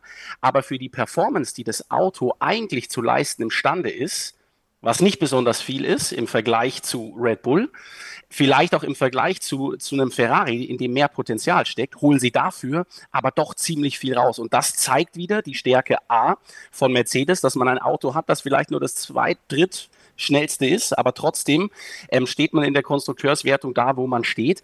Und es zeigt natürlich auch die Qualität beider Fahrer, ähm, weil ein Lewis Hamilton und ein George Russell aus diesem Auto noch deutlich mehr rausholen können. Ähm, ich meine, auch darüber wird immer wieder diskutiert für mich äh, Mercedes und vor allem McLaren, ähm, die Teams mit der, mit der besten Fahrerkombination. Und ähm, ich bin gespannt, ähm, wie es in der kommenden Saison aussieht, denn ja, vielleicht schafft es Mercedes ab und zu mal näher ranzukommen an Red Bull, aber ich glaube, wenn alles normal läuft und Red Bull keine technischen ähm, ja, Ausfälle hat, weil ähm, irgendwie die, die, die Zuverlässigkeit ähm, äh, zicken macht, wird es für Mercedes in diesem Jahr unmöglich, Rennen zu gewinnen. Ja, ganz interessant auf jeden Fall, dass wir bei Sorgenkindern Mercedes drin haben, die trotzdem Zweiter in der Konstrukteurswertung sind aktuell. Aber ähm, ja, der Anspruch ist natürlich, Sophie, ganz oben zu sein. Der Anspruch ist, Weltmeister zu werden. Man ähm, möchte wieder zurück dahin, wo man 2021 zuletzt war. Lewis Hamilton ja tatsächlich ähm, ja mit einer richtigen Durststrecke unterwegs gewesen, was äh, auch Pole Positions, was äh, äh, Podiumsplätze anging und so. Und damit George Russell letztes Jahr ja einen Fahrer an die Seite bekommen hat, der ihm ordentlich Feuer unterm Hintern gemacht hat. Jetzt in diesem Jahr war es im Grunde genommen wieder so ein bisschen wie letztes Jahr. George Russell mit einem etwas stärkeren Saisonstart. Ähm, dann gab es so die ersten Updates und damit kam Lewis Hamilton dann wieder ein bisschen besser klar. Wenn wir jetzt nur bei George Russell bleiben, wie gefällt dir seine erste Halbserie 2023? Ja, du hast es schon ganz gut äh, zusammengefasst, glaube ich, so diese Entwicklung, die die erste Saisonhälfte für ihn auch genommen hat, gerade im Vergleich auch zu, zu Lewis Hamilton. Also zu Saisonbeginn hat er mich schon relativ beeindruckt, muss ich sagen. Wir haben ja auch nach drei Rennen schon ein erstes Zwischenfazit äh, gezogen, auch in gleicher Runde, übrigens auch mit Olli. Also erinnere ich mich auch noch dran. Da war ich schon, ähm, ja, hatte ich schon wieder Respekt vor seiner Leistung, weil er eben auch mit diesem damals noch schwierigeren Auto als heute wirklich ähm, gut klarkam, wo wir auch wieder gesagt haben, vielleicht hängt es wirklich mit seiner Williams-Zeit zusammen, wo er ja, ja eigentlich nur schwierige Autos gefahren ist, dass ihm das vielleicht ein bisschen hilft und dass er eben vielleicht auch ein bisschen befreiter auffahren kann, einfach weil er weiß, okay, wenn es halt dieses Jahr wieder nichts wird mit dem WM-Titel, was heißt wieder nicht, ist ja erst eine zweite richtige Chance, aber dann hat er eben vielleicht noch mehr Chancen als vielleicht Lewis Hamilton, gerade wenn der dann halt nicht mehr sein Teamkollege ist auch. Ähm, von daher, ja, am Anfang ähm, durchaus ähm, gut dabei gewesen, aber ja, seit dem Update hat man echt das Gefühl, ob es jetzt wirklich konkret damit zusammenhängt, ähm, ich glaube, er hat so nie gesagt, aber es ist natürlich schon auffällig, dass es seitdem nicht mehr ganz so gut läuft ähm, und es eben wie letztes Jahr ist, dass er dann auf einmal doch so ein kleiner kleinen Hänger ähm, hatte. Ähm, was mich auch wundert, ist gerade so diese, diese Qualifying-Performance auch in den letzten Wochen, wo er ja doch auch ziemlich deutlich, muss man sagen, von Lewis Hamilton geschlagen wurde, wo man sich ein bisschen fragt, okay, wo ist eigentlich Mr. Saturday hin, ja, der ja gerade in Williams Zeiten immer noch war. Also ähm, da liegen dann doch oft, also auch wenn es vielleicht Zeit, also vom Zeitanstand gar nicht so, so groß ist, aber ähm, einfach von den Positionen her liegt er da doch ähm, mehrere oft hinter seinem Teamkollegen und äh, seine Rennen sind in der Regel sehr konstant und da kämpft er sich auch sehr, sehr gut nach vorne, aber natürlich wäre eine bessere Ausgangsposition schon, schon schön, um dann auch noch mehr Punkte äh, mitzunehmen. Dann kommen eben auch noch ein paar Fehler hinzu, wie in Kanada, als er ja auf ähm, Platz vier lag und es dann in die, in die Wand gesetzt hat. Ähm, ja, auch im, im, Qualifying eben so ein paar unglückliche Situationen, auch mit äh, Lewis Hamilton, ähm, jetzt diese, glaube ich, da schon zweimal ein bisschen getroffen haben in den letzten Wochen, was vielleicht auch ein bisschen, ähm, ja, dem Team vielleicht auch anzukreiden ist. Aber ja, es ist auf jeden Fall schon schon auffällig. Und ähm, was ich da auch sehr spannend finde, ist auch diese unterschiedliche Entscheidungen teilweise, was das Setup angeht. Ähm, George Russell, der halt oft auf mehr Abtrieb irgendwie setzt im Vergleich zu Lewis Hamilton und ja, damit dann vielleicht auch nicht immer ähm, ganz richtig liegt. Ist vielleicht auch immer ein bisschen Glück dabei, was die Bedingungen dann am Wochenende letztendlich auch angeht. Aber ja, ähm, ich finde, dass ähm, er insgesamt schon, ich weiß nicht, ob es zu hart ist, aber schon ein bisschen eher enttäuscht jetzt, wenn man das ganze, ähm, die ganze erste Saisonhälfte betrachtet, vor allem im Vergleich eben zu, zu seinem Teamkollegen. Ja, würde ich dir tatsächlich komplett zustimmen wollen, eben weil auch George Russell ähm, ja mit diesen extremen Vorschusslorbeeren auch zu Mercedes äh, gekommen ist, ja auch bei uns, als der Kronprinz äh, so ein bisschen gegolten hat. Und ja, Lewis Hamilton entzaubert das natürlich irgendwo ein Stück weit auch, aber Lewis Hamilton ist halt auch siebenfacher Weltmeister. Ja, also da kommst du natürlich nicht in ein Team, äh, wo du jetzt jemanden neben dir sitzen hast, den du mal eben in die Tasche steckst. Im Gegenteil, trotzdem, Olli, eines der, der, der größten Themen natürlich Lewis Hamiltons Vertragssituation. Ähm, Lewis Hamilton wirkt absolut motiviert, wirkt hungrig, wirkt fit, zeigt er ja auch regelmäßig auf seinen Social Media Kanälen. Also ähm, der ist top in Schuss und und ich glaube, was bei ihm immer ganz wichtig ist, ist, dass es eine Tendenz zu erkennen gibt. Ähm, die gab es letztes Jahr nicht wirklich, das hat man dann auch deutlich gemerkt. Also als es klar war, dass dieser Mercedes, diese zerdrückte Cola-Light-Dose, äh, tatsächlich nur genau das ist, nämlich Müll äh, am Ende des Tages, hat er das auch deutlich gezeigt. Jetzt, das Auto ist wieder schwarz, das Auto sieht jetzt noch besser aus, das Auto fährt wieder besser, plötzlich funktioniert es auch bei ihm wieder besser. Also keiner ist so launisch, also launisch in positiver, negativer, motivierter, unmotivierter Hinsicht wie Lewis Hamilton. Aber keiner weiß, ob der nächstes Jahr noch bei Mercedes im Cockpit sitzt. Wir gehen alle davon aus. Es geht jetzt nur noch darum, äh, wie lang ist der Vertrag, was gibt es so für Rahmenbedingungen. Es ist irgendwie interessant, Hamilton zu beobachten seit 2021 und äh, ich finde tatsächlich, ähm, dass der Lewis Hamilton von 2022, Olli, mit dem Lewis Hamilton von 2023 auch schon wieder nicht zu vergleichen ist. Nee, ähm, äh, definitiv nicht. Ähm, da ist natürlich viel passiert. Diese, äh, dieses Finale 2021 ähm, hat ihm natürlich einiges mitgegeben. Dann ist er in der Saison 22 plötzlich in einer Situation, die er bei Mercedes davor äh, fast ein Jahrzehnt gefühlt ähm, gar nicht mehr kannte, nämlich ähm, dass das, äh, das Rennen und die Performance von seinem Auto definitiv kein Selbstläufer sind. Aber ähm, ich bin mir ganz, ganz sicher. Ähm, ich meine, zum einen, äh, was man liest, wie weit die, wie weit die äh, Verträge sind, die Gespräche, Gespräche, dass es dann nur noch um, um kleine Details ähm, geht. Und da bin ich mir ganz, ganz sicher, da geht es nicht mehr um die Länge, da geht es auch nicht mehr um Gehalt, sondern da geht es ausschließlich einfach nur noch darum, ähm, welcher Privatsponsor darf irgendwo hier. Also da geht es wirklich nur noch um so banale Dinge, die mit dem Sport an sich überhaupt nichts mehr zu tun haben. Ähm, aber für mich viel entscheidender ist, ähm, ich hatte ja das Glück, ähm, äh, in Ungarn äh, vor Ort äh, zu sein als Reporter. Ähm, und da hat er seine 104. Pole geholt. Und dann habe ich, hab ich am Pen in der Interviewzone Zone ähm, habe ich ihm zu dieser 104. Äh, Pole gratuliert und habe ihm ganz kurz beschrieben, was in dem Moment hier passiert ist, als er mit 3000 vor Max Verstappen lag. Und ich habe in dem Moment habe ich ähm, äh, also in dem Moment, als Lewis Hamilton diese Runde gefahren war, hatte ich gerade Daniel Ricciardo interviewt, der das auf einem großen Monitor sieht, mit solchen Augen schaut, am Applaudieren ist, die ganzen Journalisten, da ging wirklich ein Applaus und ein Jubel ist, ist jetzt falsch beschrieben, aber das war so ein wow, der hat das echt geschafft und man konnte auch in der kompletten, ähm, die, die, das Rennen in Ungarn, also diese Strecke ist ja so ein leichter Kessel, man hat das auch von außen, die ganzen Zuschauer, die alle gejubelt haben, als es Lewis Hamilton geschafft hat, ähm, äh, Max Verstappen zu schlagen. Und das habe ich ihm dann kurz gesagt, habe gesagt, hier ist ein Riesenraunen durch die Journalisten, durch die Fahrer, durch die Fans gegangen und da ist er so dermaßen emotional geworden und hat gesagt, 104, das ist Wahnsinn, es fühlt sich gerade an wie die erste Pole Position. Und jetzt lass uns mal drei, vier Jahre zurückgehen, als eine Pole Position für Lewis Hamilton an der Tagesordnung stand. Ähm, selbst in dem Moment, wo er die 100 geknackt hat, das war so, ja, mein Gott, das ist halt irgendwo Normalität. Jetzt gratulierst du ihm zu 104. Pole und dem, steht, dem stehen fast die Tränen in den Augen, weil der sagt, ey, das fühlt sich an wie die erste Pole Position. Und genau in solchen Momenten merkt man, der ist Jahrgang 85, der wird im nächsten Jahr, wird er im Januar, wird er 39. Aber das Feuer, das in dem kleinen jungen Lewis Hamilton gebrannt hat, als der 2007 in die Formel 1 gekommen ist, das brennt nach wie vor.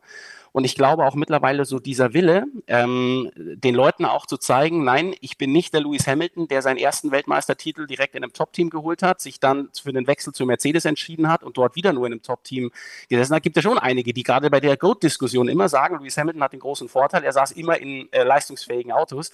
Und ich glaube, dass er wirklich motiviert ist, wenn man sieht, wie er sich allein über diese eine Pole Position freut, der ist motiviert, den Leuten auch zu zeigen, dass er es schaffen kann, mal solche Täler zu durchschreiten ähm, und wieder auf den Gipfel hochzukommen. Und ähm, ja, also ich bin mir ganz, ganz sicher, dass es passieren wird. Und ich wünsche mir, dass auch das Auto wieder auf einem Niveau fährt, dass wir noch mehr Duelle zwischen Max Verstappen und Lewis Hamilton sehen, so wie es 2021 der Fall war. Definitiv. Eigentlich wünschen wir uns auch alle Ferrari vorne. Ja, das wissen wir ja. Äh, Sebastian Vettel hat es ja festgestellt, auch wenn jemand sagt, er ist kein Ferrari-Fan, er ist Ferrari-Fan. Ähm, und man hat es ja auch dann, wie ich finde, vor allem beim letzten Rennen gemerkt, wenn ein Ferrari auf dem Podium ist, dann ist die Stimmung anders ähm, dann, dann freut man sich ein bisschen mehr vielleicht sogar noch als Fan, weil dieses Rot, das gehört einfach an die Spitze. Aber da ist Ferrari tatsächlich weit von entfernt. Also 503 Punkte hat Red Bull Racing, 191 hat Ferrari. Also das ist schon, es ist schon viel. Es ist wirklich viel und äh, bei Ferrari ist einiges im Wandel. Ja, äh, Mattia Binotto ist nicht mehr da. Ähm, stattdessen ist Frederik Vasseur, das hat ja Olli auch gerade schon angesprochen im, im, vorherigen Take, jetzt da, muss sehr viel aufräumen, muss sehr viel machen.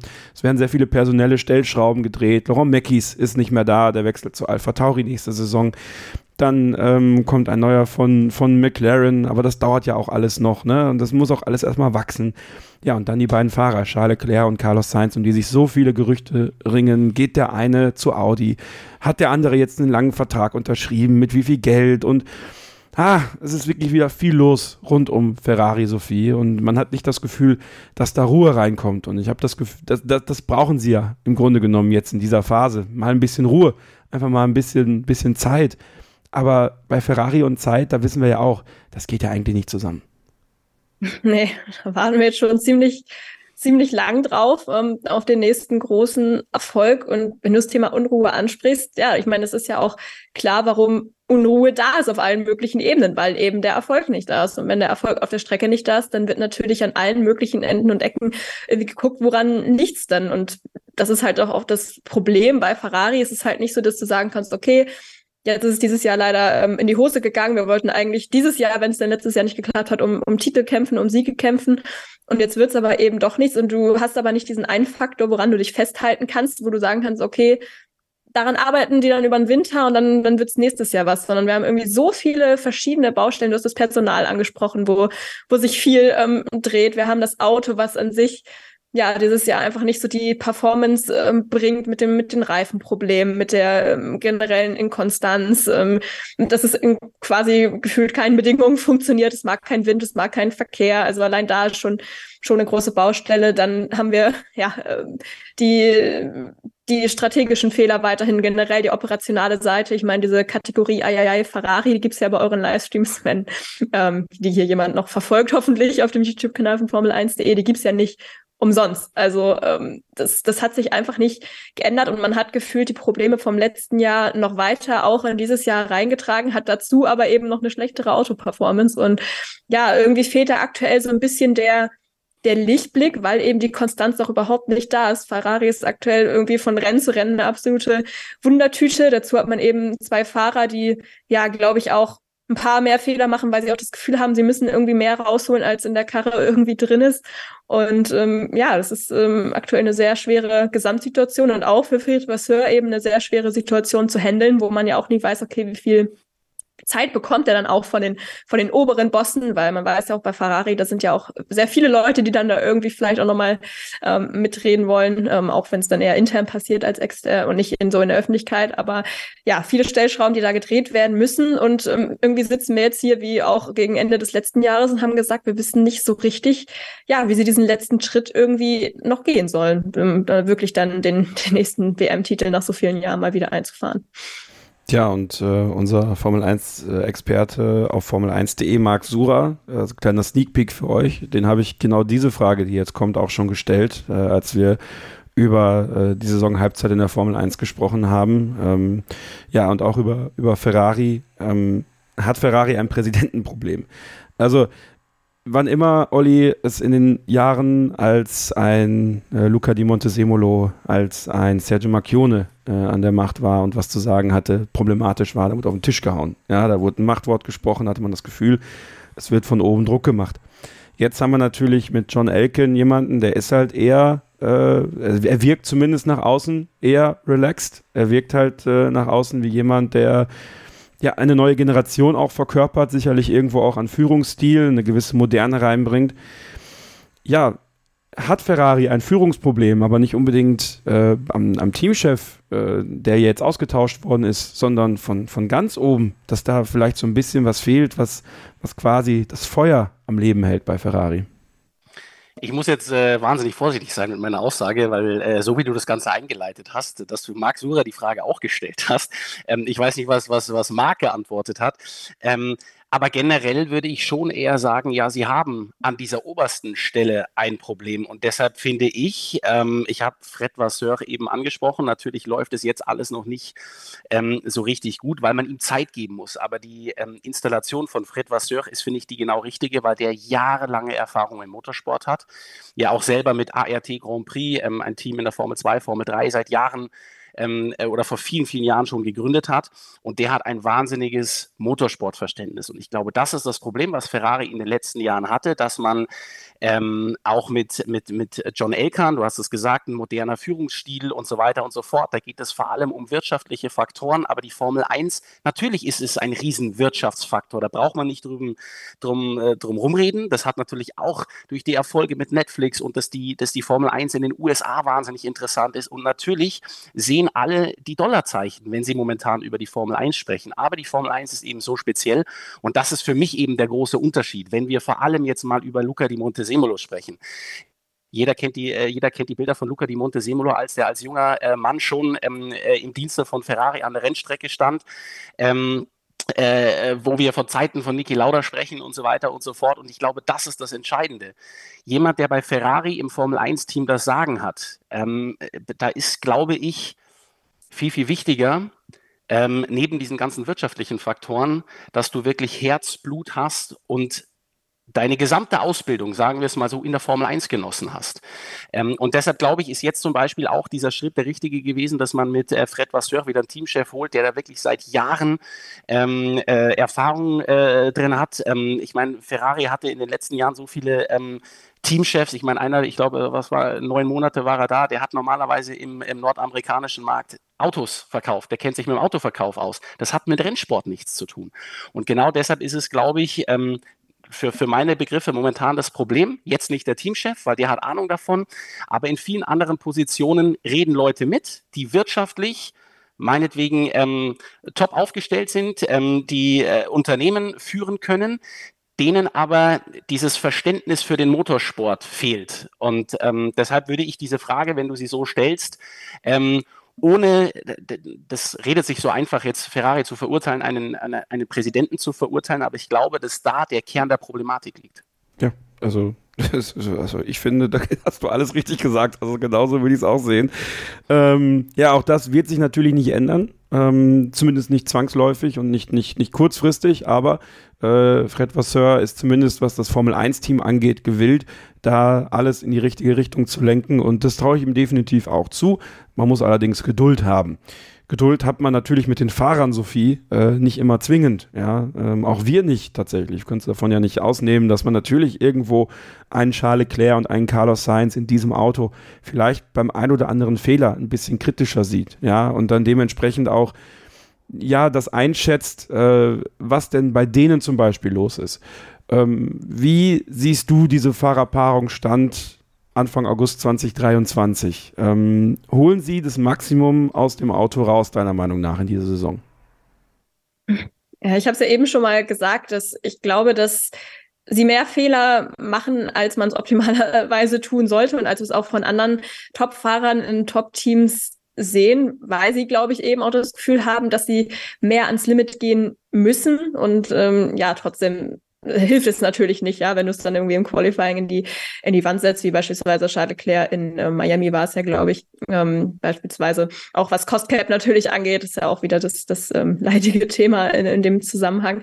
Ähm, ich glaube schon, dass sie aktuell die Fahrerpaarung haben, ja, die eigentlich so am besten jetzt in der Situation auch ist für sie, weil sie eben jetzt auch keine krassen Alternativen haben. Ja, es gab jetzt Gerüchte ne, mit Lewis Hamilton und so weiter, ob der nicht, nicht mal doch einen Wechsel zu Ferrari ähm, irgendwie in Betracht ziehen sollte. Aber äh, haben wir jetzt eben ja auch schon geklärt, das ist äh, auf jeden Fall kein Thema mehr.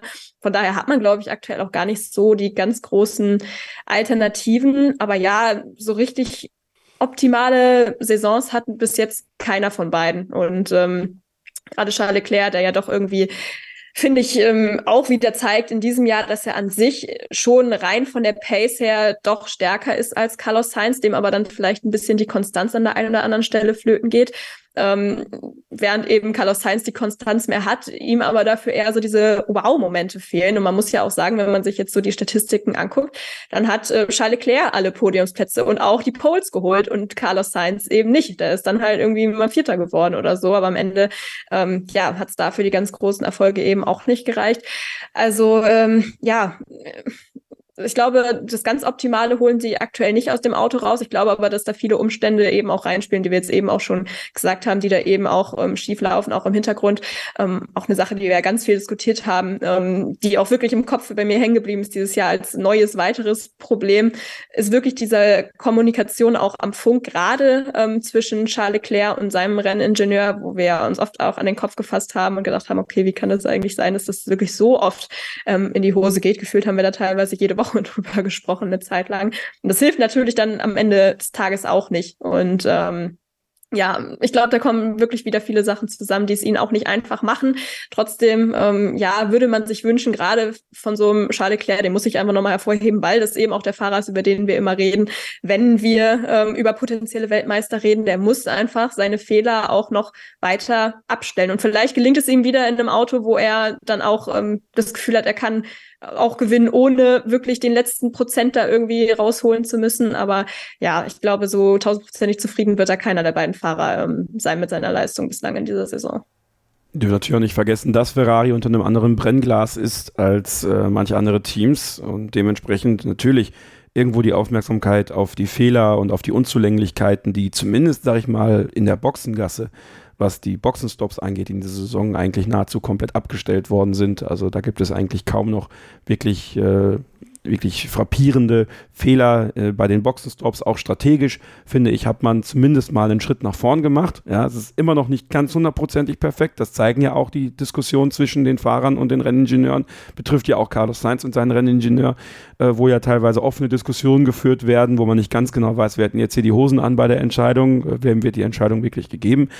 Die Gerüchte, haben wir ja gerade auch schon angesprochen, äh, deuten aktuell darauf hin, dass Charles Leclerc seinen Vertrag verlängern wird und Carlos Sainz äh, vermutlich nicht. Also dass Carlos Sainz danach ähm, zum Beispiel ein Kandidat auch für das Audi-Werksteam ist äh, und dementsprechend für 2025 definitiv äh, interessant sein könnte, da dessen Vertrag ja auch bis 2024 noch läuft bei Ferrari, dann auch schon den Weg rüber zu machen. Dann wäre natürlich die Frage, wer könnte ihn ersetzen? Da ist Alex Albon zum Beispiel im Gespräch äh, als ein potenzieller neuer Fahrer. Also auch da merkte dieses Karussell bei Ferrari dreht sich immer weiter und wird sich auch definitiv in den nächsten Monaten noch schneller drehen. Das Personenkarussell hat sich bei Alpine ja schon extrem gedreht und damit kommen wir, glaube ich, zum wohl größten Sorgenkind dieser Saison, äh, was die, ähm, den, den, also die Diskrepanz zwischen Anspruch und Erwartung und Wirklichkeit darstellt. Ich war bei der Präsentation vom A523 in London. Ähm, könnt ihr auf dem YouTube-Kanal von Formel1.de nochmal ansehen. Kevin allein bei Alpine mit welcher Werbe man geredet hat, dass man ja den nächsten Schritt gehen möchte, dass man zu den Top 3 aufschließen möchte, dass man sich auch in den Top 3 eigentlich schon sieht an manchen Rennwochenenden und man ist so weit weg wie wahrscheinlich Jahre nicht mehr äh, von diesen Top 3. Dann ähm, der Crash zwischen den beiden Fahrern, Esteban Ocon und Pierre Gasly, wo man immer diskutiert hat, kann das mit den beiden überhaupt gut gehen, haben ja so ihre ganz eigene Geschichte aus der Jugend und aus der späten Jugend bis rein in die Nachwuchsserien in Australien ähm, der natürlich auch nochmal so ein bisschen Unruhe reingebracht hat. Und jetzt äh, in den letzten Wochen hat sich natürlich alles komplett entzündet äh, in Enstone ähm, und in Viry-Châtillon und die Absetzung von Laurent Rossi, äh, dann ein neuer CEO, eine Zwischenstation zwischen dem CEO und Ottmar Safnauer. Jetzt ist Ottmar Safnauer weg äh, in, ins Bar sein letztes Wochenende gehabt. Äh, wer wird jetzt da ihn ersetzen äh, auf Dauer? Mattia Binotto, da zum Beispiel einer, der im Gespräch ist zumindest mal, der ja auch viel Erfahrung im Motorenbereich hat. Also dieses Renault-Werksteam, Olli, das kommt einfach, und da haben wir wieder dieses Stichwort Ruhe. Es kommt einfach nicht zur Ruhe. Ja, also, und, und wenn wir jetzt die Brücke nochmal schlagen zu Fernando Alonso, der gegangen ist und der ja wirklich kein gutes Haar an äh, diesem Projekt gelassen hat, obwohl er ja gleichzeitig auch sagt, ich wäre gerne da geblieben. Aber die Perspektive, die mir geboten wurde und die Art und Weise, wie mit mir umgegangen wurde, was die Vertragsverlängerung angeht, das war unprofessionell und das konnte ich mir nicht länger ansehen. Also es ist irre. Dieses Alpin-Team macht mich verrückt. Absolut. Ähm, ich glaube, ähm, dass wir sogar tatsächlich hier im Podcast schon mal drüber gesprochen haben. Ich bin mir nicht ganz sicher, aber ich habe das oft schon gesagt, auch im letzten Jahr. Du hast nicht nur die Alonso-Geschichte angesprochen, sondern auch diese Oscar Piastri-Geschichte, der von Alpine ausgebildet wurde. Ähm, oder vorher Renault. Ähm, das war ja auch so ein Riesenthema. Und, und da war für viele erstmal so Oscar Piastri war so der Bad Boy. Hey, der fährt noch nicht mal in der Formel 1, traut sich aber einem Team wie Alpine abzusagen und so weiter und so fort. Und ich war damals an einem ganz anderen Standpunkt. Ich habe gesagt, ich kann das absolut nachvollziehen. Zum einen war das nicht die Entscheidung von, von, von Piastri selber, sondern da war sein Manager Mark Webber mit involviert. Aber genau da die gleiche Situation. Es war, es wurde äh, Fernando Alonso nichts geboten, es wurde Oscar Piastri nichts geboten und man hat sich im Endeffekt äh, zwei Fahrer warm gehalten, hat aber niemandem wirklich was geboten. Auch das war damals ähm, etwas, ähm, was für die Zukunft ein ganz, ganz großer Fehler war. Man hatte ähm, einen der vielleicht besten Formel 1 Piloten, die es jemals in der Formel 1 gegeben hat, mit Fernando Alonso. Man hätte eins der größten Nachwuchstalente gehabt und beide waren am Ende ähm, weg. Also da wurden schon Fehler gemacht, man hat so viel diskutiert. Jetzt die Situation. Ähm, für mich die Entscheidung mit Ost, äh, Ottmar Safnauer, ich kann es auch hinten und vorne nicht verstehen und ich fand seine Aussage ähm, in der Startaufstellung ins Spa, ich glaube, er hat es ja gegenüber äh, Peter Hardenack im Interview gesagt, ähm, man kann nicht ähm, neun Frauen schwängern und hoffen, dass man dann in einem Monat ein Kind bekommt. Ich glaube, diese Aussage ähm, präziser hätte man sie nicht formulieren können und ähm, ja, wer auch immer diese Entscheidungen jetzt im Hintergrund trifft, ähm, ich kann das Ganze nicht nachvollziehen, weil man, glaube ich, mit Ottmar Safnauer einen Teamchef an Land hätte, der das Ganze in Zukunft fahren könnte. Man hat zwei Piloten, die mit Sicherheit auch, ähm, gerade was das Fahrerduo mit Pierre Gasly und Esteban Ocon, klar, die haben so ihre private Vergangenheit auf der einen Seite, aber ich glaube jetzt rein vom Potenzial her, was die Fahrer können, gehören diese, gehört dieses Fahrerduo eher zu den besseren.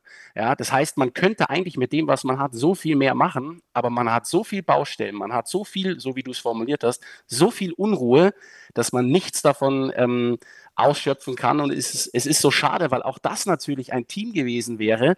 Ähm, dass das vielleicht mal ähm, wieder nach vorne stößt. Das haben sie in der Vergangenheit schon gezeigt. Das haben sie ganz früher geschafft mit einem Schumacher Mitte der 90er Jahre. Das haben sie 2005, 2006 nochmal geschafft mit ähm, äh, mit Fernando Alonso, das ist ein Team, was eigentlich eher kleiner ist, aber mit einer guten Fahrerkombination und, und einer guten Teamführung, ähm, die die Großen ärgern kann und auch Weltmeistertitel holen kann. Und da habe ich tatsächlich immer wieder gedacht, Alpine ist so ein Team, wenn die sich richtig aufstellen, dann kriegen die das gut hin. Ähm, Potenzial war, wäre da, aber das Chaos lässt es nicht zu. Das Chaos lässt es definitiv nicht zu, ähm, Sophie.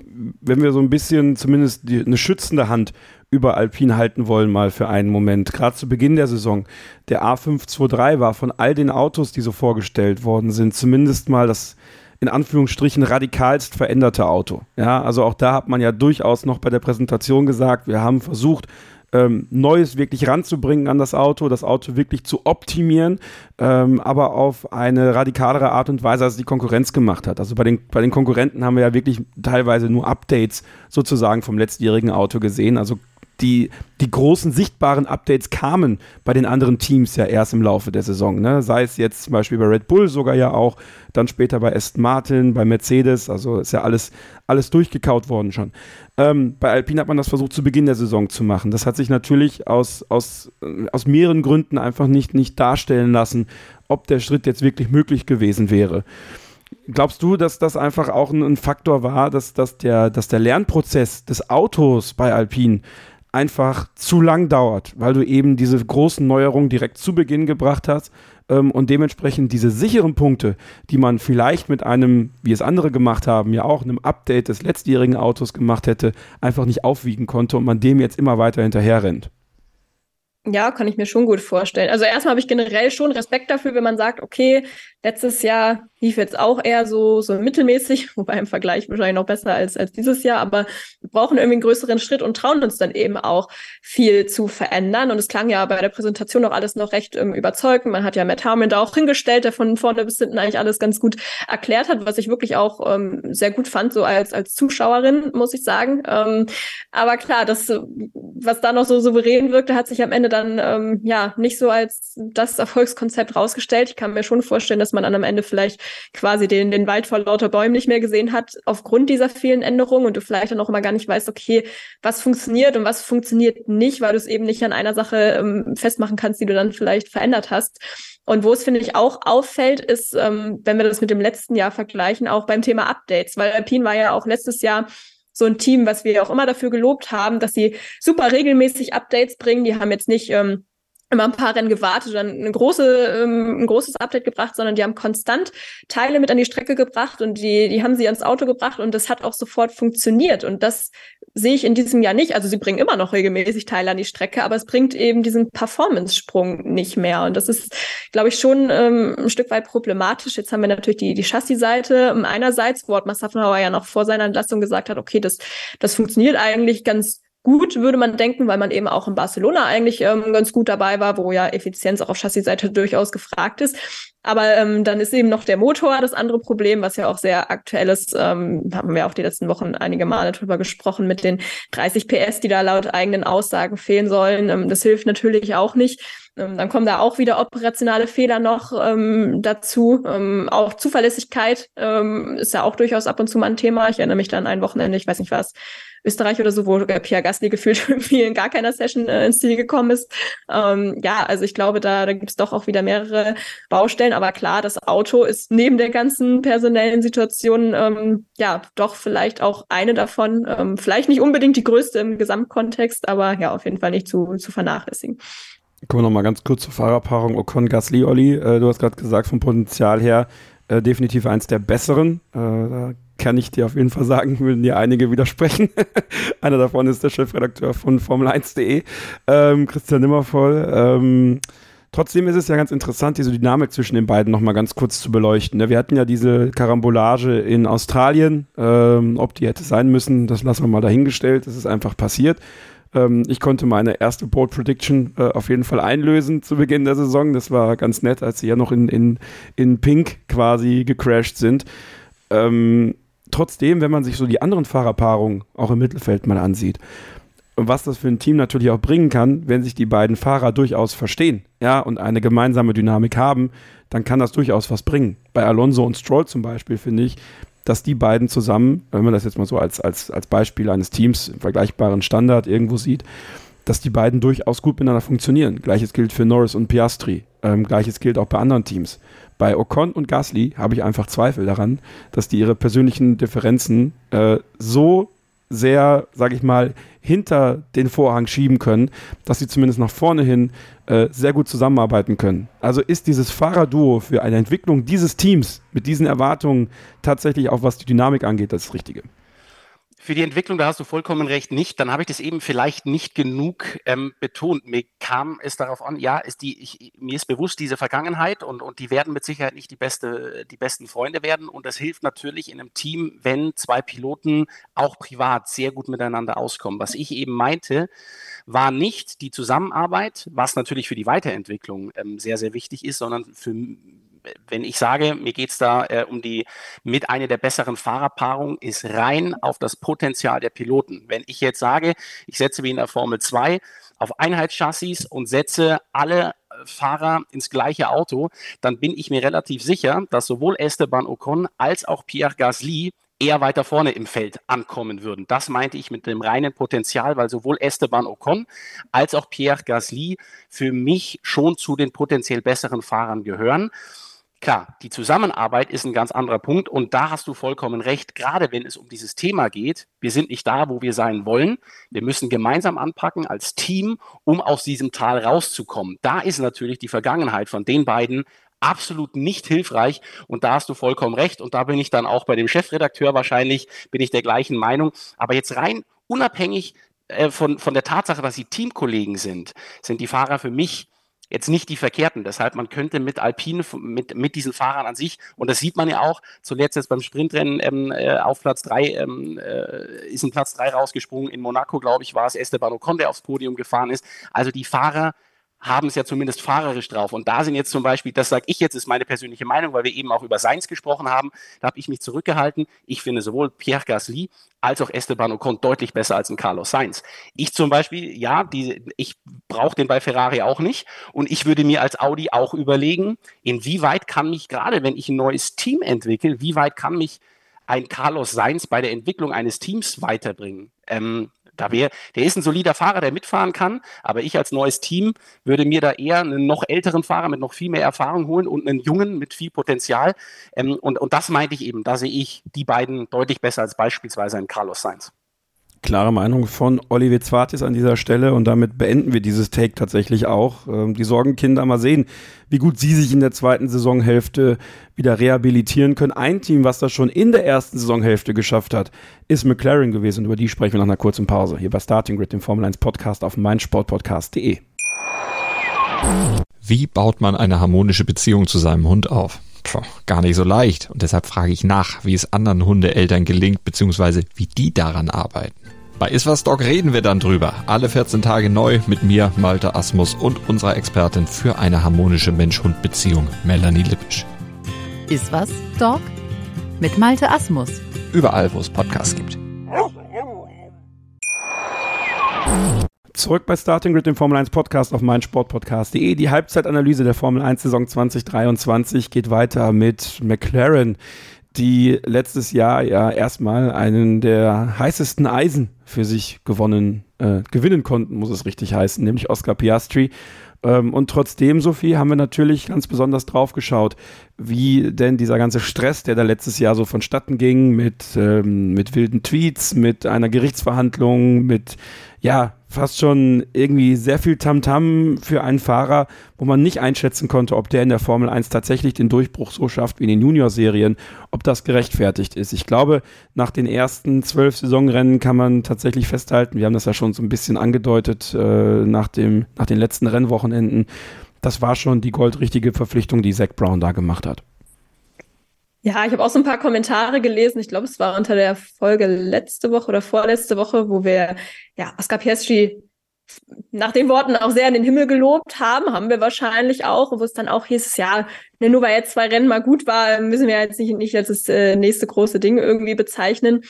Ähm, ja, ich glaube auch, dass es ihm sehr hilft, dass dieses Auto dann jetzt doch äh, sehr, sehr gut geworden ist noch in den letzten Wochen, weil man muss sagen, auch in den ersten Wochen, da war er auch sehr solide unterwegs, war halt immer so seine, ich würde sagen, zwei, drei Plätze hinter Lando Norris, was finde ich dafür, dass der Rookie ist, auch absolut im Rahmen war und ich sag mal so, auch lieber mal weniger auffallen als Rookie, als halt negativ aufzufallen, wie es dann äh, manch andere eben irgendwie getan haben. Von daher fand ich das ähm, durchaus auch da schon solide, aber klar, dieser Superstar-Faktor, sage ich mal, der ist jetzt dann doch eben vielleicht erst rausgekommen, als das Auto eben es auch zugelassen hat. Aber ich finde das auch ähm, legitim und das ist jetzt letztendlich auch das, was zählt, dass man irgendwie die Punkte auch mitnimmt, wenn sie dann eben ähm, ja irgendwie da liegen. Und ich finde es nach wie vor trotzdem sehr faszinierend, auch zu sehen, was für eine steile Lernkurve er auch hingelegt hat. Ich meine, ja, man hat es auch in den Junior-Serien eben immer schon gesehen, dass er sich da auch von Saison zu Saison, von Serie zu Serie oft ja auch in seinem Fall immer weiter gesteigert hat und an seinen Schwächen gearbeitet hat. Aber man sieht es eben auch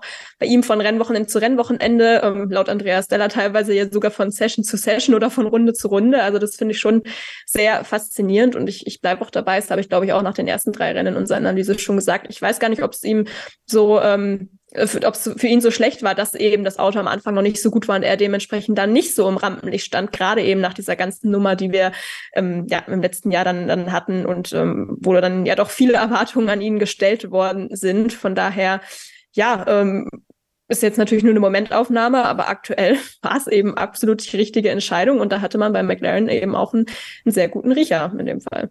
Das ist ein super Punkt eigentlich, ne? Weil wenn das Auto jetzt schon so leistungsfähig gewesen wäre zu Beginn der Saison und Piastri hätte es nicht hinbekommen, dann hätten wir tatsächlich ganz anders gesprochen. Dann wäre es wahrscheinlich in die komplett andere Richtung gegangen und auch äh, vielleicht intern der erste große Zweifel aufgekommen schon, ob das sich alles gelohnt hat, was da passiert ist. Aber man kann festhalten, es hat sich definitiv gelohnt. Ob er jetzt the next big thing ist, wie wir es gesagt haben in der letzten Ausgabe, ähm, das muss, glaube ich, jeder für sich selbst entscheiden. Ähm, das Potenzial, was er gezeigt hat, gerade im Vergleich zu Lando Norris, äh, Olli, das war natürlich aber schon krass, weil äh, Norris hat Daniel Ricciardo eigentlich schon in die Formel 1 Rente geschickt. Der hat ja nochmal eine zweite Chance jetzt bekommen ähm, gegen Carlos Sainz.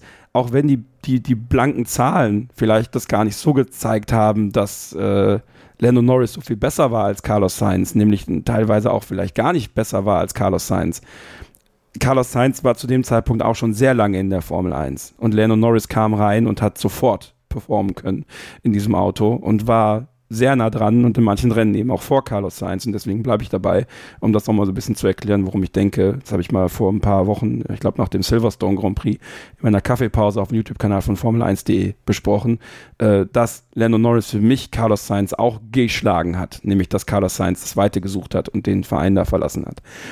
Und jetzt kommt Oscar Piastri und Lando Norris hat zum ersten Mal bei McLaren tatsächlich einen echten Konkurrenten im eigenen Team. Und ähm, ich finde, und ich weiß nicht, wie du es so beobachtet hast jetzt in der ersten Saisonhälfte, das merkt man ihm auch an.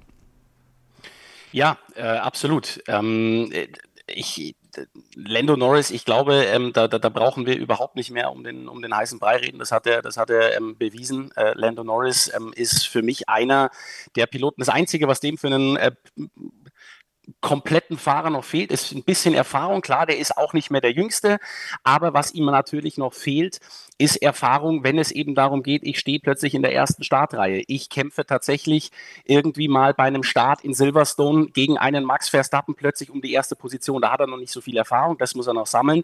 Aber ansonsten ähm, hat er alles, was ein Fahrer braucht. Ähm, auch die, die, die Erfahrung, sage ich mal, aus den, aus den Jahren davor, was, was die Arbeit mit den Ingenieuren angeht und so weiter und so fort. Da hat er alles erlebt. Es geht bei ihm quasi nur noch um dieses wirklich vorne um Podestplätze kämpfen, ähm, das auch mental wegzustecken.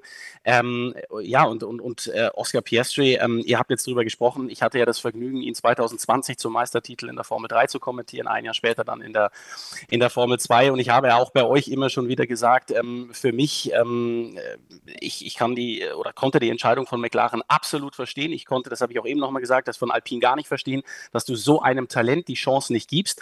Und genau was ähm, Sophie eben schon angesprochen hat, das war genau das, was das Entscheidende in den letzten Jahren war der ist in die Saison nie reingegangen und hat sofort alles in Grund und Boden gefahren. Die erste Saisonhälfte, die war bei ihm immer so, oder das erste Drittel war bei ihm solide, der hat ein paar Punkte mitgenommen und dann hat man gemerkt, wie der in einer Saison über sich hinausgewachsen ist und am Ende der Saison eigentlich fast unschlagbar war. Ja, und selbst wenn er geschlagen wurde, dann, dann ist er halt Zweiter geworden und hat sehr viele Punkte mitgenommen. Und Deshalb würde ich dir sogar fast ein bisschen widersprechen, selbst wenn das Auto von Anfang an gut funktioniert hätte. Natürlich wären dann draußen die Diskussionen losgegangen, so wie es bei einem Logan Sargent zu Recht der Fall ist, gehört der da überhaupt hin?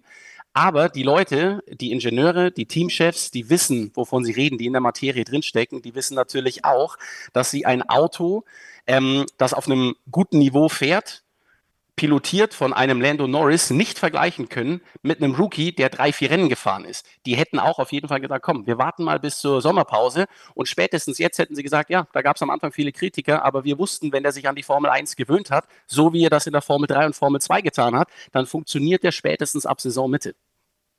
Und für mich tatsächlich, weil wir eben jetzt mehrfach schon über diese Fahrerpaarung gesprochen haben, ähm, kann man darüber diskutieren, ähm, ist die Kombination Lando Norris, Oscar Piastri. Ähm, vielleicht sogar die beste. Klar, Lewis Hamilton hat deutlich mehr Erfahrung, deutlich mehr Titel geholt. George Russell hat auch wahnsinnig äh, viel Potenzial, aber vor allem, was die Zukunft angeht, ist dieses äh, Duo für mich ähm, momentan das mit Abstand beste. Also wenn man jetzt auf äh, Andreas Steller schaut, der Teamchef von McLaren, der kann sich gerade zurücklegen und sagen, eine bessere Fahrerpaarung kann ich zu, für die Zukunft, weil der wird sich jetzt keinen äh, Lewis Hamilton mehr ins Team holen. Was Besseres kann ich für die Zukunft nicht haben. Ja, und alle Teams, die ebenfalls Ambitionen auf dem Weltmeistertitel haben, die schauen natürlich auch genau hin auf die Entwicklung von Norris und Piastri, äh, die dann dementsprechend, sollte es bei McLaren nicht funktionieren, dann auch Optionen haben, wo sie definitiv in ein Auto kommen können, was dann im Weltmeistertitel mitfahren kann. So viel im Hintergrund bei McLaren hat man ja auch einiges verändert dann auch vor der Saison. Äh, James Key ist nicht mehr da, Andreas Seidel ist nicht mehr da. Und da haben wir ja auch so ein bisschen verwundert die Augen gerieben, so, hä, Seidel schickt man weg, beziehungsweise Andreas Seidel hat sich entschieden, äh, McLaren zu verlassen, weil er wieder in die Heimat wollte und äh, ist ja dann äh, angedockt in dieses Audi-Projekt, wo er dann ab 2026 auch eine, eine ähm, Rolle definitiv haben wird. Jetzt ja gerade CEO ist äh, bei Sauber. Und ähm, man hat alles ein bisschen umstrukturiert. Ja, es gibt jetzt äh, nicht mehr den einen Technikchef, der ja James Key war, sondern man hat das auf mehrere Schultern verteilt. Und Peter Prodromu war ja dann der, dem ähm, der größte Credit gegeben worden ist für dieses wirklich sehr, sehr gute Update, was McLaren gebracht hat, äh, was sie also wirklich wie eine Rakete plötzlich nach oben geschossen hat äh, weil man was gefunden hat, ähm, ja, was eben der Schlüssel zum Erfolg war, inklusive äh, der beiden Fahrer, die dann gute Leistungen zeigen konnten. Andreas Stella ist ja der neue Teamchef für Andreas Seidel. Ähm, Finde ich übrigens immer sehr sympathisch, wenn er seine, seine Debriefs auf Social Media macht. So, Hello McLaren-Fans, ist immer das Gleiche. Also ich glaube, das ist auch schon ein Running Gag, äh, wie er es mit dem Winken und der Art und Weise macht, wie er es sagt. Ähm, ja, wie sehr hat sich die Skepsis bei dir gelegt, äh, was so diese Entscheidung vor der Saison anging äh, und die Entwicklung, die man jetzt gebracht hat, inklusive eben dieses Updates, was sehr viel Erfolg gebracht hat? Ja, schon ein Stück weit, ähm, muss ich zugeben, wobei man da natürlich auch immer gucken muss. Ne? Man ist ja immer sehr schnell darin, sein Urteil zu fällen. Am Anfang der Saison war alles eine Katastrophe, jetzt ist alles ganz toll. Ähm, das kann sich eben sehr schnell wandeln in der Formel 1.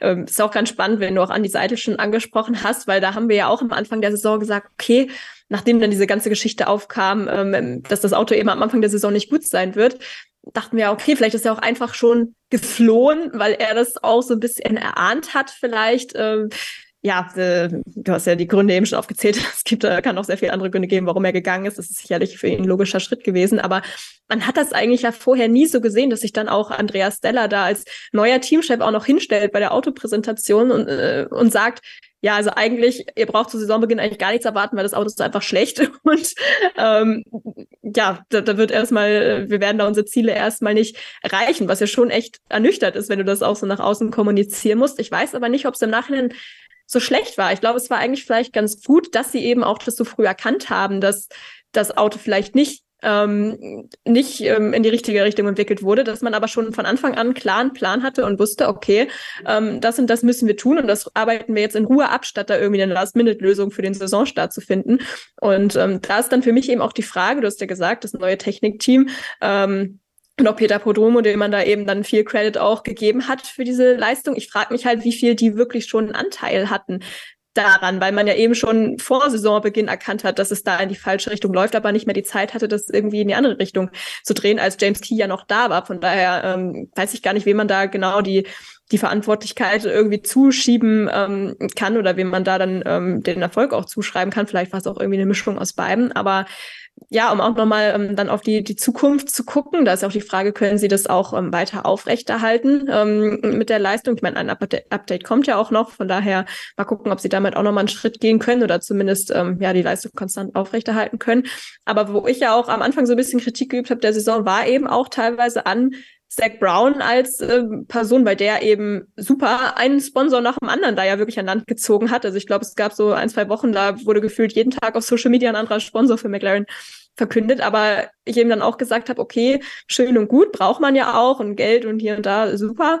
Aber wo bleibt es hochwertige Personal, was man eben beispielsweise bei Aston Martin auch an Land gezogen hat. Und da kam dann aber eben die Änderung, die du angesprochen hast. Und das geht ja auch noch weiter. Ich meine, dieses Technikteam, was man da, oder technisches Direktorenteam, das ist ja noch gar nicht vollständig. Man hat eben ähm, David Sanchez noch, der eben von Ferrari erst im nächsten Jahr kommt. Man hat ja auch ähm, ja, das ist Rob Marshall noch geholt ähm, von Red Bull, der aber auch noch nicht angefangen hat. Von daher, da ist ja durchaus noch Potenzial vorhanden. Und da hat man, glaube ich, erkannt, dass man da eben auch noch ein bisschen aufstocken muss, ähm, was auch ähm, talentierte Ingenieure etc. angeht. Und ähm, ja, von daher bin ich da sehr gespannt, was sie da auch noch ähm, ab dem nächsten Jahr dann, dann rausholen können. Aber ich glaube, der Fokus muss echt erstmal sein, dann mit dem Team, was man jetzt hat, auch äh, diese Saison ähm, das aufrechtzuerhalten, was man die letzten Wochen ähm, zeigen konnte und geschafft hat. So, Olli, wir sprechen über positive Tendenzen, äh, was McLaren angeht. Abschlussfrage dazu. Ist die Stärke von McLaren die Schwäche der anderen Teams um sie herum?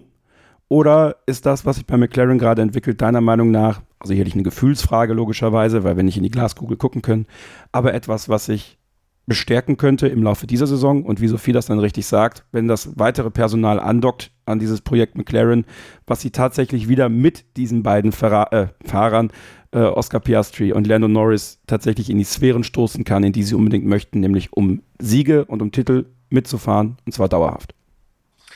So wie du es gerade gesagt hast, ähm, also es ist äh, ganz, ganz schwierig zu sagen. Ähm, ich habe das Bauchgefühl, dass diese Entwicklung gerade kein Zufall ist, weil das, was äh, Sophie auch gerade gesagt hat, ja, das hat jetzt vor der Sommerpause sehr gut ausgesehen an den Rennwochenenden, aber ob das jetzt bei den nächsten Rennen so konstant weitergeht, Spa war ja auch nur, war nicht mehr so ganz überragend, aber das wusste man auch, dass es dort nicht so gut laufen wird. Ich würde jetzt mal behaupten, ich glaube, dass die auch nach der Sommerpause dort weitermachen, wo sie jetzt aufgehört haben. Aber das ist natürlich nicht in den Stein gemeißelt. Nichtsdestotrotz ist der Aspekt, den du ansprichst, natürlich ein ganz, ganz wichtiger, den wir auch immer wieder äh, bei Sky Sport News ansprechen ansprechen, wo es darum geht, wer ist eigentlich momentan die Nummer zwei? Und das ist ja irgendwo so das, was auch diese Saison ausmacht. Wir haben vorne einen und ich sage jetzt bewusst nicht Red Bull, sondern ich sage, wir haben vorne einen Max Verstappen, der alles in Grund und Boden fährt. Und wenn es den nicht geben würde, dann hätten wir eine unfassbar spannende äh, Weltmeisterschaft. Und zwar deshalb, weil sich keiner wirklich auf Platz zwei etablieren kann.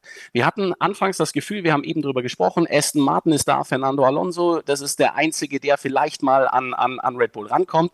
Dann hat Mercedes plötzlich einen Aufschwung gehabt, dann hat man mal auch durch die ähm, Qualifying-Performance das Gefühl, okay, vielleicht ist Ferrari die Nummer zwei, wenn sie es nicht strategisch immer verhauen würden. Jetzt kommt plötzlich McLaren um die Ecke.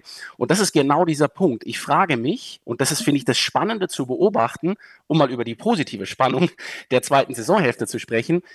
Schafft es jetzt wirklich mal sie, äh, ein Team, sich wirklich als die Nummer zwei hinter Red Bull ähm, festzusetzen, weil wir da die komplette Saison über schon eine Rotation drin haben. Ja, das bei Aston Martin war mehr als nur zwei, drei Rennen, das ging über sechs, sieben Rennen, aber nichtsdestotrotz klar profitiert, um auf deine Frage zurückzukommen, McLaren auch davon, dass Aston Martin dieses Niveau nicht halten konnte, dass Ferrari aus dem Potenzial, aus der Geschwindigkeit, die sie vielleicht im Auto, auch im Qualifying haben, nichts äh, Nützliches rausziehen können. Sie profitieren auch davon, dass, Mac dass Mercedes zwar das Beste aus ihrem Auto Auto machen, aber das Auto einfach nicht mehr hergibt. Davon profitieren sie, aber das gibt ihnen natürlich jetzt auch so ein, so ein gewisses Selbstbewusstsein, dass sie sagen, ey, das hat am Anfang der Saison gar nicht funktioniert. Wir haben aber gezeigt, mit viel Arbeit, ähm, mit den richtigen Leuten, die dann später, hat Sophie gesagt, das wirklich, also die, die, die, die, die Leute, die man geholt haben, das hat jetzt noch keinen großen Einfluss gehabt. Aber wenn das auch nochmal mit dazu kommt, dann wissen sie natürlich auch, wir haben die Fahrer dazu. Also die können mit so einem, ähm, Selbstbewusstsein und auch mit so einer ähm, mit so einer Einstellung, ey, wir haben eigentlich alle Gewürze, die man für ein geiles Gericht braucht. Ähm, warum so, also äh, das, das bringt die, glaube ich, auch in so, ein, in, in, in so ein positives Gedankenspiel, dass mein Bauchgefühl mir sagt, ja, es geht bei McLaren so weiter, wie wir es zuletzt gesehen haben, aber dafür stecke ich zu wenig drin. Ich habe zu wenig ähm, Einblick auch in die genauen Daten des Autos, um jetzt wirklich sagen zu können, lag es jetzt tatsächlich möglicherweise an den Strecken? Ich sage, also das ist jetzt mein Gefühl, nein, weil das ging in Österreich los, äh, dann mit Silverstone, mit Ungarn, das sind ähm, auch, Spa war ja kein schlechtes Wochenende, das sind ja Strecken, die unterschiedlicher nicht sein könnten und überall hat das Auto funktioniert. Deshalb glaube ich, dass es so weitergeht, aber wissen tut man es natürlich nicht. Und was man natürlich auch noch sagen kann, der neue Windkanal, der ist ja inzwischen fertig, genau. ist glaube ich aber noch nicht fertig kalibriert. Also von daher für die Autos aktuell noch völlig ähm, irrelevant. Aber das ist ja auch was, was man die letzten Jahre immer wieder betont hat, nach dem Motto, wir brauchen noch Zeit, wir brauchen diesen neuen Windkanal. Ein bisschen wurde das ja teilweise auch schon als, als Ausrede gesehen, aber jetzt ist es natürlich wieder was, wo man sagen kann, okay, das ist noch ein weiterer Faktor, der sie vielleicht noch weiter nach vorne tragen kann. Und ich habe halt beim McLaren irgendwie eher das Gefühl, dass die mehr so einen Langzeitplan haben und sich auch bewusst sind, wie lange das teilweise dauern kann, anders als beispielsweise Alpine, über die wir ja schon gesprochen haben, wo man das Gefühl hat, okay, die haben irgendwie nicht so einen richtigen Plan für die Zukunft, beziehungsweise sie haben immer Pläne, die aber nicht aufgehen und ähm, denken, das muss immer alles gefühlt äh, innerhalb von, von ein paar ähm, ja, Tagen, Jahren, Monaten ähm, irgendwie funktionieren. Ich habe das Gefühl, dass ähm, McLaren vielleicht ein bisschen realistischer davor. Das kann vielleicht auch ähm, helfen, was die Erfolgserwartung auch angeht. Und was da finde ich auch wieder interessant ist, weil ich eben schon mal drüber gesprochen habe, als wir über Ferrari und die und die und die Chefetage oben gesprochen haben, dass man zu wenig Leute hat, ähm, die so richtig Motorsporterfahrung haben. Das sieht man bei Andreas Stella auch, als der als ähm, Teamchef äh, eingesetzt wurde. Dann haben viele gesagt, ja, der hat total, der hat total gutes Verständnis von der Technik und so weiter, ist alles schön und gut, aber kann der überhaupt Teamführung? Und da zeigt sich bei McLaren auch wieder, natürlich ist Teamführung wahnsinnig wichtig, aber in erster Linie brauchst du an den wichtigen Positionen Leute, die seit Jahrzehnten in der Formel 1 sind und die wirklich alle Szenarien, alle Systeme verstehen. Und der hat so viel Kritik abbekommen und ich, ich habe mich dann selber dabei erwischt, dass ich mir gedacht habe, ja stimmt, Andreas Steller, ja, technisch ist der super aufgestellt, aber ob er das jetzt als, bin ich mal gespannt, ja, ob der das so hinkriegt wie ein Seidel, habe, so ging es mir selber auch. Und ich glaube, er hat uns äh, äh, gezeigt, was zumindest ähm, bisher zu sehen ist. Ähm, er ist genau an die richtige Stelle ähm, eingesetzt worden und, und es läuft in die genau richtige Richtung. Ja, und wenn jetzt noch Lando Norris und Oscar Piastri ihre eigenen kleinen Fehlerchen noch abstellen, mit dem Auto, was funktioniert, denn ich glaube, das ist auch ein Teil der Story in den letzten Rennen, Beide haben jeweils immer auch kleine Fehler drin gehabt, die ihnen so ein paar Plätze vielleicht gekostet haben.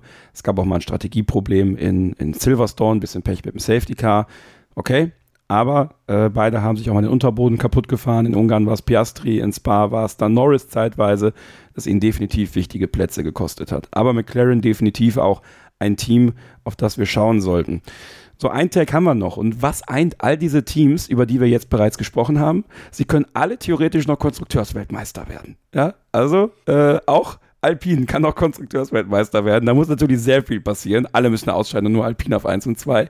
Aber äh, die vier Teams, über die wir jetzt noch gleich sprechen werden und die wir alle so ein bisschen zusammengefasst haben unter dem Rest vom Schützenfest, die können es nicht mehr werden, aber alle definitiv auch noch ein paar Stories, über die man sprechen kann. Das machen wir nach einer kurzen Pause hier bei Starting Grid, dem Formel 1 Podcast auf meinsportpodcast.de. Man nimmt sich, was man will, dann wilde Gerüchte entstanden. Fast nichts davon stimmt. Tatort Sport.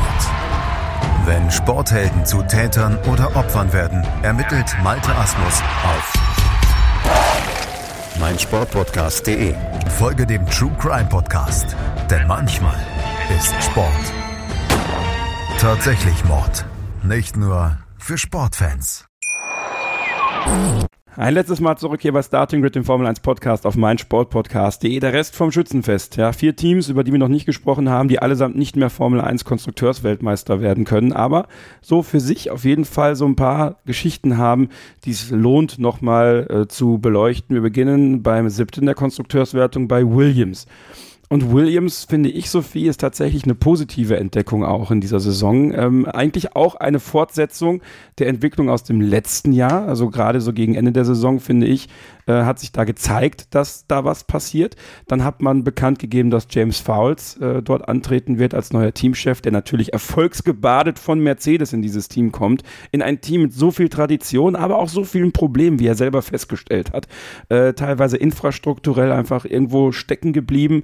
Das braucht jetzt natürlich auch seine Zeit, aber man kann festhalten, dieses Auto, was sie dieses Jahr auf, aufs Grid gestellt haben, ist definitiv eins, was in den richtigen Umgebungstemperaturen, Umgebungen, äh, wettertechnisch, aber eben auch durch, man muss sagen, den Fahrer Alexander Albon zu Punkten fähig ist und auch zu sehr, sehr guten Ergebnissen fähig ist. Ja, also definitiv eines der Gewinnerteams. Ich glaube, das kann man sagen, zumindest mit Blick auf die erste Halbzeit. Sie sind nicht mehr das langsamste Auto im Feld, das kann man, glaube ich, auch so sagen. Zumindest im Schnitt nicht mehr. Ja, es gibt immer noch ein paar Strecken, da, da können sie dann auch doch nicht im, im Mittelfeld mitmischen. Aber ich glaube, so, wenn man alle Strecken gemeinsam betrachtet, dann sind sie schon eher zum Mittelfeldteam geworden als ähm, ja das Team, das um die rote Laterne kämpft, womit sie sich ja durchaus gut ausgekannt haben die die letzten Jahre. Ähm, mir fällt es auch noch ein bisschen schwer einzuschätzen, wie viel Alex Albin da wirklich dem Auto auch schmeichelt, ähm, gerade weil man eben für Alex Albin auch die letzten zwei Jahre einfach keine gute Messlatte hatte, die letzten Jahre oder letztes Jahr mit Nicolas Latifi, in diesem Jahr eben mit Logan Sargent als Rookie. Von daher, ja, ist es noch ein bisschen schwer einzuschätzen, finde ich. Klar, das Auto funktioniert nur unter recht besonderen Bedingungen, das kann man, glaube ich, auch sagen. Also die, die haben natürlich auch viele Punkte geholt. Ich glaube, Kanada ist also das beste Beispiel, wo dann wirklich die Geschwindigkeit auf den Geraden sehr ja, sehr viel bringt. Ähm, aber gut, du musst halt in dem Moment dann die, die Chancen auch nutzen und ähm, das haben sie in dem Fall getan. Gibt auch Gegenbeispiele, wenn wir uns Australien beispielsweise angucken, was jetzt auch so die einzige Sache wäre, die ich Alex Albin in diesem Jahr ankreiden würde, wo er, ich glaube, auf Platz sechs lag und da die Punkte, die durchaus drin gewesen wären, weggeworfen hat. Aber insgesamt geht's da auf jeden Fall in die richtige Richtung und äh, auch James Vowles, glaube ich, weil du ihn ja auch angesprochen hast, ähm, hat sich, finde ich, schon sehr gut etabliert da und würde ich jetzt mal vom Gefühl heraus sagen, ähm, war auch eine sehr gute Entscheidung, ihn da als, ähm, als Teamchef einzusetzen. Also klar, zur Performance des Autos konnte er jetzt nicht viel beitragen. Ich glaube, da muss man dann vielleicht auch Jos Capito und auch FX de Maison vielleicht noch ein bisschen ähm, ja die Credits auch für geben letztendlich. Aber ich habe trotzdem das Gefühl, dass er ja auch eben genau den richtigen Fokus hat, indem er eben sagt, wir müssen langfristig schauen, auch wenn die Erfolge in Anführungszeichen für Williams sind es ja Erfolge, jeder Punkt, ähm, den sie einfahren, ist ja für sie wichtig, aber dass man eben guckt, okay, wir können jetzt trotzdem nicht so viele dieses Jahr investieren, weil wir müssen eben langfristig gucken, was wir machen mit der Infrastruktur, wie du gesagt hast, mit dem Personal, hat man jetzt beispielsweise Pat Fry ja auch ähm, geholt von Alpine oder er ist von da geflohen, wie auch immer man sehen möchte, aber jedenfalls hat man eben, äh, hat man ihn jetzt äh, da unter seinen Fittichen, ähm, auch ein Mann mit viel Erfahrung. Und ähm, ja, ich glaube, dass, dass er da viel auch anregt, was auch die, die Kultur angeht, dass, dass er eben auch sagt, man muss erstmal überhaupt die richtige Kultur schaffen und das dauert schon eine ganze Zeit lang und dann kann man eben gucken, wie man da gemeinsam ähm, ja in die Zukunft geht und da dann auch ähm, wieder vielleicht zu ja, alten Erfolgszeiten zurückkehrt. Das wird, glaube ich, schon ein sehr, sehr langer Weg, aber den ist man sich eben bewusst und ich glaube, dass er da eben auch sehr gut in das Team passt oder generell auch in diese Rolle passt, weil er eben auch Selbsterfahrung auch mit Rennfahren hat, ähm, wohl auch ingenieursseitig da oft auch mal irgendwie Vorschläge ein, einwirft in, in die Debris etc. Von daher, ähm, dafür, dass er eigentlich in dieser Rolle an sich jetzt noch keine direkte Erfahrung hatte, finde ich, macht er es aktuell sehr, sehr gut oder zumindest ähm, macht er einen sehr guten Eindruck nach außen, was vielleicht dann ja auch schon die halbe Miete ist. Aber wenn es dann natürlich auch noch mit so guten Resultaten unterstrichen wird, ähm, natürlich immer im Verhältnis von Williams gesehen, dann ja, ähm, kann man es, glaube ich, schon sehr positiv bewerten, diese erste Saisonhälfte für das Team. Man muss natürlich sagen, James Fowles hat unter dem zumindest nach außen und intern besten Teamleader der Formel 1 Toto Wolf gelernt. Äh, und der weiß äh, natürlich genau, wie man eine Kultur aufbaut, äh, vielleicht auch in Richtung No-Blame-Culture, äh, die ja bei Mercedes gelebt wird äh, was definitiv bei Williams in den letzten Jahren, ich sage ganz oft definitiv heute, ne, ist ganz furchtbar, Freunde. Jetzt habe ich euch darauf aufmerksam gemacht, weil es mich selber jetzt stört. Aber ähm, Fouls da auf jeden Fall, um ein anderes Wort zu benutzen, was ich aber auch schon sehr oft benutzt habe heute wahrscheinlich, äh, der richtige Mann gewesen. Ähm, Olli, jetzt kommt eine ganz fiese Frage an dich, ja. Also ich hoffe, du beendest diesen Videocall nicht gleich. Ähm, du hast nämlich ja schon leise Kritik an Logan Sargent geäußert. Ähm, und ich weiß ja, ihr habt bei Sky ein gesteigertes Interesse daran, Mick Schumacher wieder ins Cockpit zu zu bekommen, weil das definitiv ein Treiber ist, äh, auch für Abonnentenzahlen äh, und für Zuschauer. Ich glaube, da muss man sich nichts vormachen. Äh, Mick Schumacher ist einer, auf den Formel 1 Deutschland geschaut hat, als Sohn von Michael. Und ihr habt ja auch wirklich, ähm, ja auch sehr früh schon sehr harte Kritik an Logan Sargent geäußert. Ich erinnere mich an ein Interview in Monaco äh, von Ralf Schumacher, Peter und äh, James Fowles, wo James Fowles ja schon eine sehr verteidigende Position auch für Logan Sargent einnehmen musste in dem Moment, eben weil Logan Sargent die ersten Kurse nicht gekannt hat, ja, ähm, wo es einfach schwierig für ihn war, dann auch reinzukommen und man kann, glaube ich, festhalten, in der zweiten Hälfte der ersten Saisonhälfte hat sich die Leistung von Sargent schon stabilisiert. Kannst du deine Kritik an Sargent vielleicht nochmal so ein bisschen präzisieren? Ähm, das, das würde mich interessieren. Ähm, also es ist tatsächlich so, ich habe Logan Sargent ähm, ja auch in der, ich glaube es war in der Formel 2 Vorschau mit, ähm, mit äh, Sophie und Norman Fischer, glaube ich, war mit dabei. Ähm, da hatten wir auch noch mal kurz über ihn gesprochen. Bei ihm wurde ja auch viel diskutiert letztes Jahr, als er dieses Cockpit ähm, bei Williams bekommen hat, ähm, weil es darum ging, wenn er siebter in der Gesamtwertung wird, wie viele Punkte kriegt er dann, um überhaupt die äh, Superlizenz zu bekommen, wo ich gesagt habe, ja, wir diskutieren darüber, ob der die überhaupt bekommen kann. Wir dürfen aber auch nicht vergessen, ähm, wie ist das Ganze zustande gekommen, ist bei Charus in der Formel 3 gefahren, wo er nicht so viele Punkte sammeln konnte, weil das Team sehr, sehr schlecht ist. Und ich habe damals gesagt, ich traue dem sehr viel zu, weil er vor allem sehr, sehr konstant gefahren ist. Der hat für mich keine dummen Fehler in den Nachwuchsserien gemacht. Und ähm, da habe ich ihm in der Formel 1 mehr zugetraut als vielleicht viele andere, die einfach nur gesagt haben, ja, der musste letztes Jahr überhaupt um, über, äh, um die Superlizenz kämpfen. Wie kann man so jemanden in die Formel 1 lassen? Da habe ich gesagt, ähm, da tut man ihm, ähm, da tut man ihm Unrecht. Aber genau das ist für mich der Kritikpunkt. Ich bin ganz bei dir. Der hat sich tatsächlich, ähm, der hat sich stabilisiert und auch da bei dem Punkt, den ich eben bei Oscar Piastri angesprochen habe, man muss jedem Formel 1 Piloten, ich meine, wie oft wird mittlerweile gesagt, in der Formel 3, äh, in der Formel 1 brauchst du mittlerweile drei Jahre, um wirklich anzukommen. Das hören wir immer wieder. Wie willst du dann in den ersten drei, vier Rennen überzeugen? Das, ähm, das kannst du nicht. Ähm, da, da, da, tut man den Fahrern Unrecht mit. Ähm, nichtsdestotrotz ist genau dieser eine Aspekt, den ich vorher immer gesagt habe, der mir in der Formel 2 und Formel 3 bei Logan Sargent aufgefallen ist, dass der eigentlich sehr, sehr selten Fehler drin hatte. Der ist jetzt nicht immer die perfekten Rennen gefahren, hat nicht das Monster-Überholmanöver, war vorne nicht super dominant, aber mir haben ähm, ich, mir, mir, wir sind in den Nachwuchsserien keine Situation eingefallen, wo der wirklich richtig dumme Fehler gemacht hat. Und ähm, ich finde trotzdem, dass ähm, Logan Sargent, er hat sich stabilisiert, ist vollkommen richtig. Trotzdem sind für mich so der ein oder andere Fehler drin, wo ich mir denke, damit tut er sich jetzt keinen Gefallen, weil es wird keiner von ihm verlangen, dass er auf dem Niveau von, ähm, von Alex Albon fährt. Ihr habt es eben gesagt, da ist nichts mehr hinzuzufügen. Der Mann ist super. Ähm, und ihn damit zu vergleichen, ist, äh, passt einfach nicht. Trotzdem bin ich der Meinung, ähm, er muss nicht jedes Mal in die Punkte fahren oder er muss nicht jedes Mal äh, versuchen, vor Alex Albon anzukommen. Aber ich finde, es war der ein oder andere Fehler zu viel drin, weshalb ich persönlich von ihm ähm, nicht enttäuscht bin, aber ich hätte ihm da ein bisschen mehr Konstanz zugetraut, ähm, was nicht heißt, dass ich ihm direkt ähm, die, die, die Formel 1 Tauglichkeit abspreche. Dass wir natürlich ähm, den Wunsch haben, einen Namen Mick Schumacher wieder in der Formel 1 zu haben, ähm, ist natürlich auch nicht von der Hand zu, wei äh, zu weisen. Gleichzeitig wissen wir natürlich auch, warum ist Logan Sargent überhaupt mit diesen Diskussionen in die Formel 1 gekommen. Und das ist seine Staatsbürgerschaft. Er ist US-Amerikaner. Formel 1 goes uh, United States. Wir haben drei Rennen in diesem Jahr. Wir haben ein US-amerikanisches Team. Das Einzige, was gefehlt hat, war ein Fahrer. Ähm, und ich bin trotzdem der Meinung, dass man ihn ähm, diese Saison einfach komplett äh, geben muss. Und ähm, vielleicht schafft er es, diese, diese Fehler abzustellen. Ähm, und wenn er das macht, dann finde ich, gehört er in die Formel 1 und dann muss ein Schumacher, ein Mick Schumacher, den Weg auch ohne Diskussionen über Logan Sargent zurückschaffen. Ähm, aber ich finde, das ist, weil du gefragt hast, was war das Problem für mich, sind diese Fehler, die er in der Formel 2 und Formel 3 in der Form nicht gemacht hat, ein bisschen überraschend.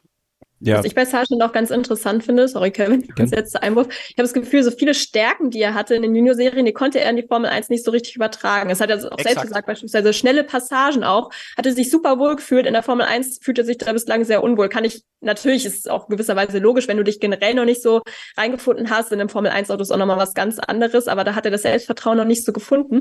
Und was ich fast noch krasser finde, ist auch das Thema Qualifying, wo er ja wirklich, ich glaube, 12 0 oder 0-12 aus seiner Sicht äh, gegen Alex Albon aktuell steht. Und wenn man jetzt da auch in die Junior-Serien guckt, ja, wie gesagt, auch schwer zu vergleichen. Das sagt Franz Toast auch immer wieder, gerade das Qualifying ist unglaublich schwer für die Rookies, weil du auch ganz andere Bedingungen hast als beispielsweise in den freien Trainings. Aber wenn man da in seine Statistiken guckt, auch gegen seine Teamkollegen in früheren, früheren Jahren, wo er einen Drugovic ähm, geschlagen hat im internen Team Dual Qualifying, der immerhin letztes Jahr Formel 2 Champion geworden ist. Ganz krass auch Formel 3 2020, wo er 8 zu 1 Oscar Piastri gebügelt hat im Qualifying. Muss man sagen, Oscar Piastri hat seine Qualifying-Stärke auch eher so im, in der Formel 2 gefunden später, aber das sind schon krasse Zahlen. Auch Frederik Westi 7 zu 2 geschlagen. Ähm, äh, der auch äh, jetzt bis vor kurzem zumindest noch Formel 2 führender war, ja. Also ähm, Liam Lawson letztes Jahr in der Formel 2 ähm, 9 zu 4 geschlagen. Das sind schon, ähm, ja, doch eindeutige Werte, dass er das dann irgendwie wirklich so gar nicht, ähm, ja, das klingt wie fies, aber fast so gar nicht auf die Kette kriegt in diesem Jahr, ähm, finde ich schon ein bisschen ähm, schade, hätte ich ihm auch mehr zugetraut. Aber was man ihm auch ähm, zugestehen muss, er ist ja auch selbst sehr, sehr kritisch und ähm, ja, lässt an sich ja selbst auch kein gutes Haar. Also ich glaube, ihm ist schon bewusst, dass er da nicht, nicht alles rausholt, was geht.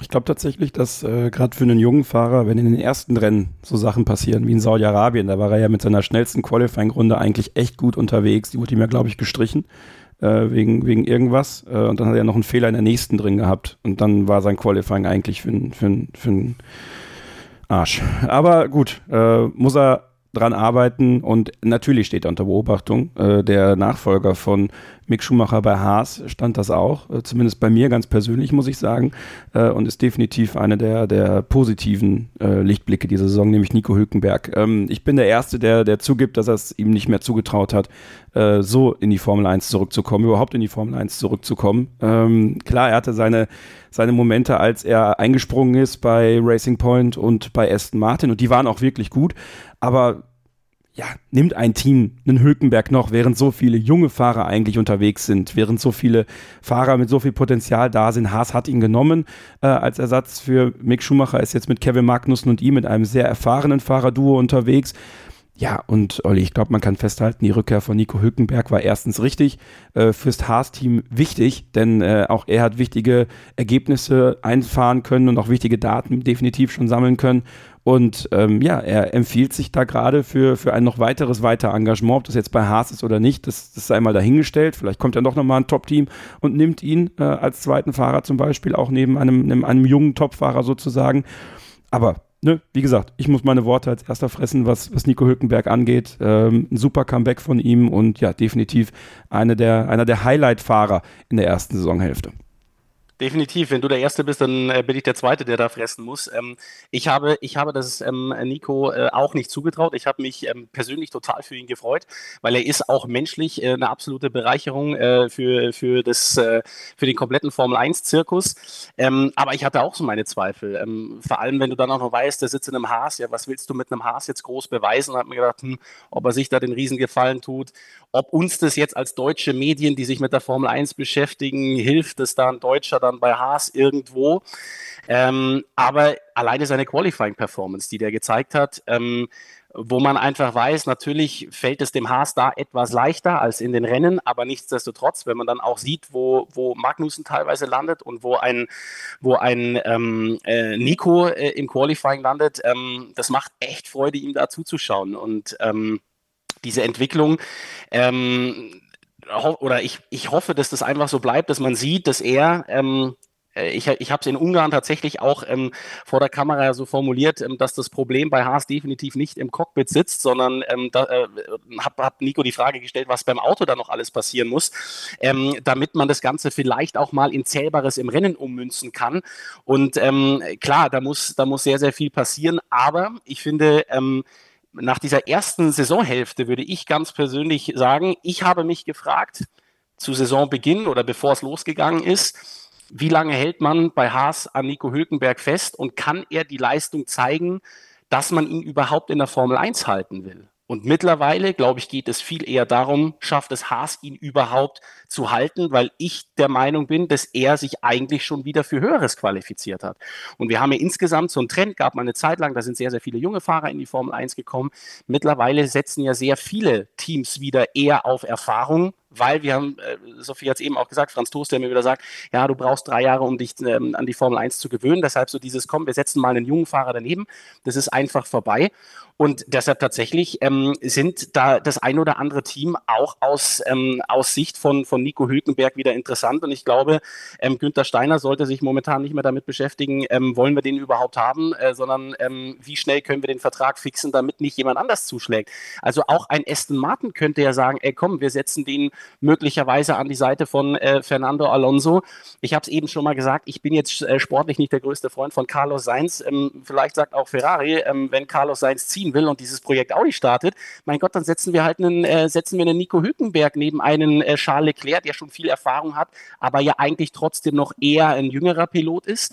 Ähm, und dann vielleicht in zwei, drei Jahren wieder einen ähm, Nachwuchsfahrer, dann kommt vielleicht ein Olli Berman wieder ins Spiel, wenn ein Nico Hülkenberg dann seine Zeit ähm, in der Formel 1 wirklich beendet. Also auch das ist für mich ein Szenario.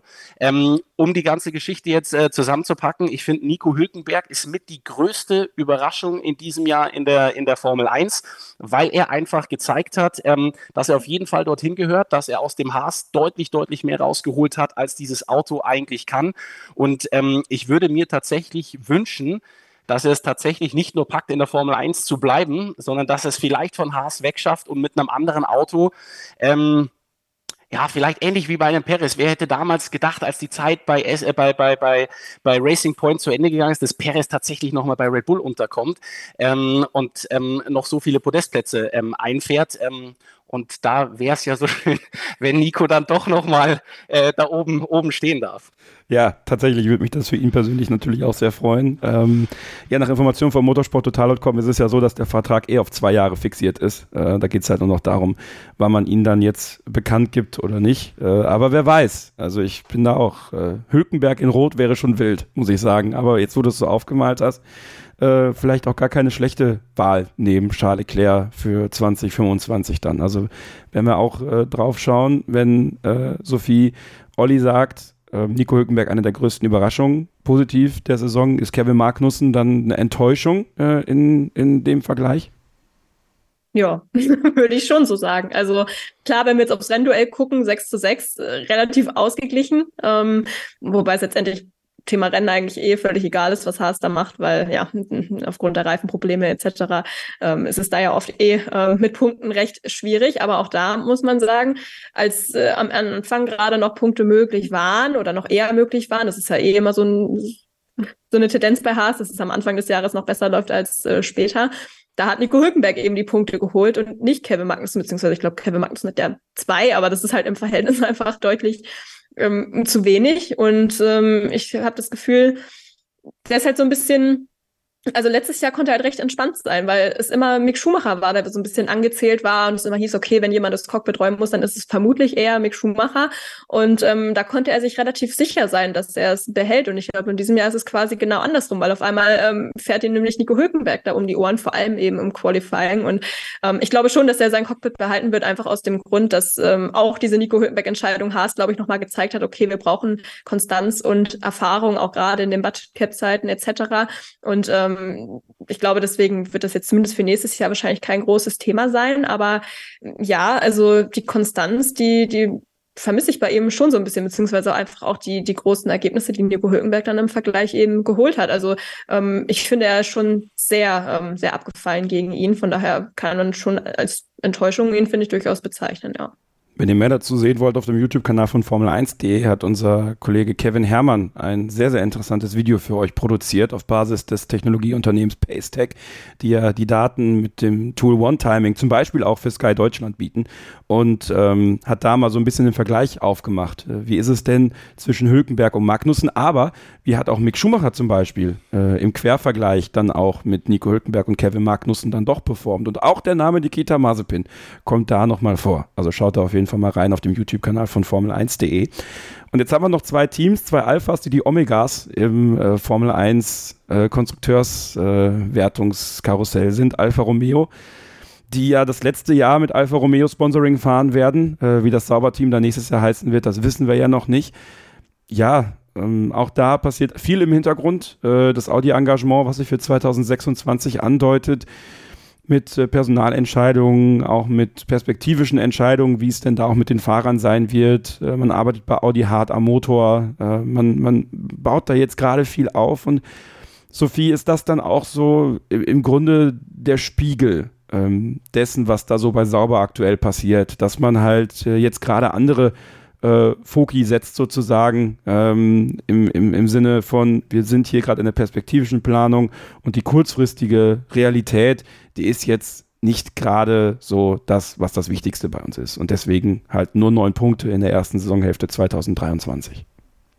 Ja, ich glaube schon, dass da die Priorität vielleicht nicht unbedingt die aktuelle Saison ist und vielleicht auch die, nicht die nächste Saison. Ich glaube schon, dass man da aktuell versucht, ja, doch vieles natürlich auf die Audi-Zeit dann auszurichten. Und dementsprechend ist man eben aktuell auch in so einer Übergangsphase, wo man eben gucken muss, wie verteilt man da seine ähm, Ressourcen und ähm, auch seine, seine Aufmerksamkeit. Ich meine, das sieht man jetzt ja auch, ähm, was die Technikabteilung angeht, wo man ja auch mitten in der Saison jetzt diesen Wechsel quasi, oder das heißt Wechsel ist ja nicht ganz vollzogen, aber wo man eben James Key dann auch verkündet hat, der jetzt ab September ja, glaube ich, anfällt, äh, anfängt, Jan Monchot, der ähm, ja aber jetzt, glaube ich, schon weg ist, meines Wissens nach. Also auch da ähm, ja ein bisschen Unruhe auf der Seite drin und ähm, letztendlich es ist halt bei Alfa Romeo gefühlt äh, immer dasselbe Problem die letzten Jahre, dass sie eben irgendwie stagnieren und nicht weiter nach vorne kommen. Mit Ausnahme der ersten Saisonhälfte ähm, des letzten Jahres haben wir auch viel ähm, drüber gesprochen, über den ähm, Gewichtsvorteil etc. Aber ja, ich, also an Audi-Stelle würde ich da schon immer so ein bisschen ähm, ein besorgtes Auge drauf ähm, werfen und auch an Andi Seidel-Stelle. Ich meine, der wird schon wissen, was er da im Hintergrund für die Zukunft alles äh, vorbereitet und ähm, die werden schon nach wie vor Vertrauen in das Projekt haben. Aber so insgesamt ist die Leistung aktuell, finde ich, trotzdem nicht zufriedenstellend. Ähm, sind es vielleicht auch nicht zwei unbedingt ähm, äh, Fahrer, die jetzt unbedingt ähm, ja die Superstar-Leistung dann irgendwie bringen am Ende des Tages. Kommt vielleicht auch noch dazu, aber ja, ich habe auch das Gefühl, wenn diese Audi-Geschichte nicht im Hintergrund wäre, dann würden wir gefühlt gar nicht über Alfa Romeo beziehungsweise sauber reden, was ähm, sehr schade ist und uns viele ja auch immer ankreiden, aber sie geben irgendwie aktuell einfach nicht viel mehr her, muss man sagen. Olli, dann bleiben wir nochmal beim Fahrerduo Bottas und Joe. ähm, ist tatsächlich ganz interessant, weil, weil gerade Valtteri Bottas, finde ich, in dieser Saison äh, auch unter einem, einem gewissen Brennglas sitzt, äh, kam zu Alfa Romeo nach seiner Zeit bei Mercedes, wo er noch um Siege mitgefahren ist, er auch Rennen gewinnen konnte, aber nie aus dem Schatten von Lewis Hamilton herauskam. Ähm, dann ging er zu, zu Alfa Romeo, ähm, hatte dann äh, den, den Rookie in dem Jahr, Guan Yu Zhou, als seinen Teamkollegen, den er da ja durchaus dann unter Kontrolle hatte. Und diese Kontrolle entgleitet ihm meiner Meinung nach in der ersten Saisonhälfte immer mehr. Ähm, Joel, klar, hat seine Off-Days, sage ich mal. Das, das ist halt leider auch ein Problem von ihm, meiner Meinung nach, weswegen er für mich auch nach dem Ende der Vertragslaufzeit vielleicht Probleme bekommen könnte, obwohl ich glaube, dass nächstes Jahr auf jeden Fall noch safe ist, weil man mit dem chinesischen Fahrer auch nach China möchte. Äh, und auch ähm, Piazenda hat ja im Kanalmitglieder Stammtisch im YouTube-Kanal von Formel1.de schon angedeutet, dass man definitiv mit beiden Fahrern eigentlich prinzipiell weitermachen möchte. Trotzdem finde ich die Leistung von Valtteri Bottas, und das ist nun mal der erfahrene Mann, der siegerfahrene Mann, schon ein bisschen besorgniserregend in der ersten Saisonhälfte. Also für mich scheint Valtteri Bottas nicht mehr so den Fokus zu haben auf Formel 1, wie man es haben müsste, um sich dafür zu bewerben, auch zum Beispiel 2026 noch im Cockpit bei Audi zu sein. Also ich weiß jetzt nicht, ähm, ob, er, ob er tatsächlich seinen Fokus verloren hat. Klar, ähm, durch, durch so eine, seine neue Lebensgefährtin weiß ich, er sitzt da sehr, sehr viel auf dem Fahrrad. Und ähm, äh, ich, ich finde ja sein Auftreten auch cool, äh, sein, sein optisches Ausschauen. Ich glaube aber trotzdem, dass das jetzt nicht so sein Fokus ist. Ich glaube nicht, dass der sich jetzt jeden Morgen über, über seinen Mustache und seinen Fokuhila freut. Ähm, ähm, deshalb kann ich schwierig beurteilen, ob jetzt wirklich der Fokus verloren gegangen ist. Ich glaube, der ist schon da. Aber in dem, in dem ersten Aspekt, den du angesprochen hast, äh, kann ich dir in keinster Weise widersprechen. Ähm, ich glaube, er hat ähm, einen Punkt mehr als Guan Yu Zhou. Ähm, und genauso wie du gesagt hast, Guan Yu Zhou, der ist mit Sicherheit kein schlechter. Aber das Hauptargument, was ihn in der Formel 1 hält, ist eben, dass er Chinese ist und sie ähm, äh, natürlich wirtschaftlich ähm, der chinesische Markt für die Automobilhersteller sehr, sehr wichtig ist, auch für Alfa Romeo. Und ähm, das war das Hauptargument, glaube ich, warum er in die Formel 1 gekommen ist. Er hat letztens, letztes Jahr dann, finde ich, schon auch gezeigt, dass er ähm, fahrerisch auch seine Daseinsberechtigung schon hat, dass er ähm, jetzt äh, nicht nur wegen seiner Nationalität dort fährt. Ähm, aber ähm, dass Bottas nur einen einzigen Punkt mehr hat als ein Guan Yu Zhou, das finde ich schon, finde ich schon wirklich enttäuschend. Und ich hatte ähm, so ein bisschen die Hoffnung, ich meine, letztes Jahr sah es ja noch etwas deutlicher aus bei den beiden ähm, und habe gedacht, so, wenn er sich da jetzt so als, als Teamleader etabliert hat, seine neue Rolle gefunden hat und so ein bisschen aufblüht. Und auch das ist ja relativ schön zu sehen. Bei Alfa äh, Romeo entwickelt er sich persönlich auch. Er war neben Lewis Hamilton, war er halt immer nur so ähm, der Finne, wie er halt in die Formel 1 gekommen ist. So, und dann ist er nicht mehr im Schatten von Lewis Hamilton und auf einmal fällt er auch optisch auf, macht da immer was her. Wir sehen immer wieder ja auch seinen nackten Hintern bei Social Media, wenn er irgendwo im Wasser badet oder sonst irgendwas. Ähm, also ähm, da habe ich gedacht, dass er diese, diese persönliche Rolle, die er jetzt so hat, wo er gefühlt etwas gefestigter ist, weil er nicht mehr im Schatten steht, ich dachte, das bringt er auch ein bisschen auf die Rennstrecke. Und das ganz im Gegenteil, finde ich, das ist ihm komplett abhanden gekommen. Er hat seinen Teamkollegen, wo ich der Meinung bin, er hat deutlich mehr Fähigkeiten auf der Strecke, die, das kann er überhaupt nicht zeigen. Und ähm, ja, also weil ihr eben gesprochen habt über, über Kevin Magnussen, der möglicherweise die Enttäuschung des Jahres ist. Ähm, ich glaube, da streitet er sich dann, wenn, mit Bottas drum, weil von dem hätte ich auch deutlich mehr erwartet in dieser Saison.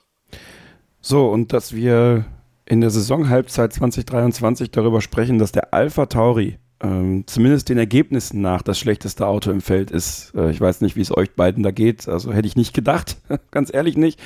Äh, man hat sich vor Beginn der Saison entschieden, keinen Red Bull Junior neben Yuki Tsunoda zu setzen. Es wäre ja durchaus ein Liam Lawson frei gewesen, der ja dann äh, nach Japan gegangen ist in die Superformula, sondern Nick de Vries zu nehmen, der natürlich mit seinem Hammerergebnis in Monza vergangenes Jahr für Williams Werbung für sich gemacht hat. Wir haben uns natürlich wahrscheinlich auch ein bisschen davon blenden lassen äh, und genau diesen Hype mitgefahren. Ähm, andererseits gab es auch keinen Grund, diesen Hype nicht zu fahren in dem Moment, weil wenn du mit den Williams quasi aus dem Kalten heraus so ein Ergebnis in Monza einfährst, ist das schon aller Ehren wert und die Idee dahinter, neben Yuki Tsunoda, der zwar jetzt in sein drittes Formel 1 Jahr gegangen ist, aber durchaus trotzdem irgendwo eine gewisse, ja, ein Erfahrungsdefizit hat im Vergleich zu einem Nick de Vries, der schon in, in Serien Meister geworden ist, der die Formel E gewonnen hat.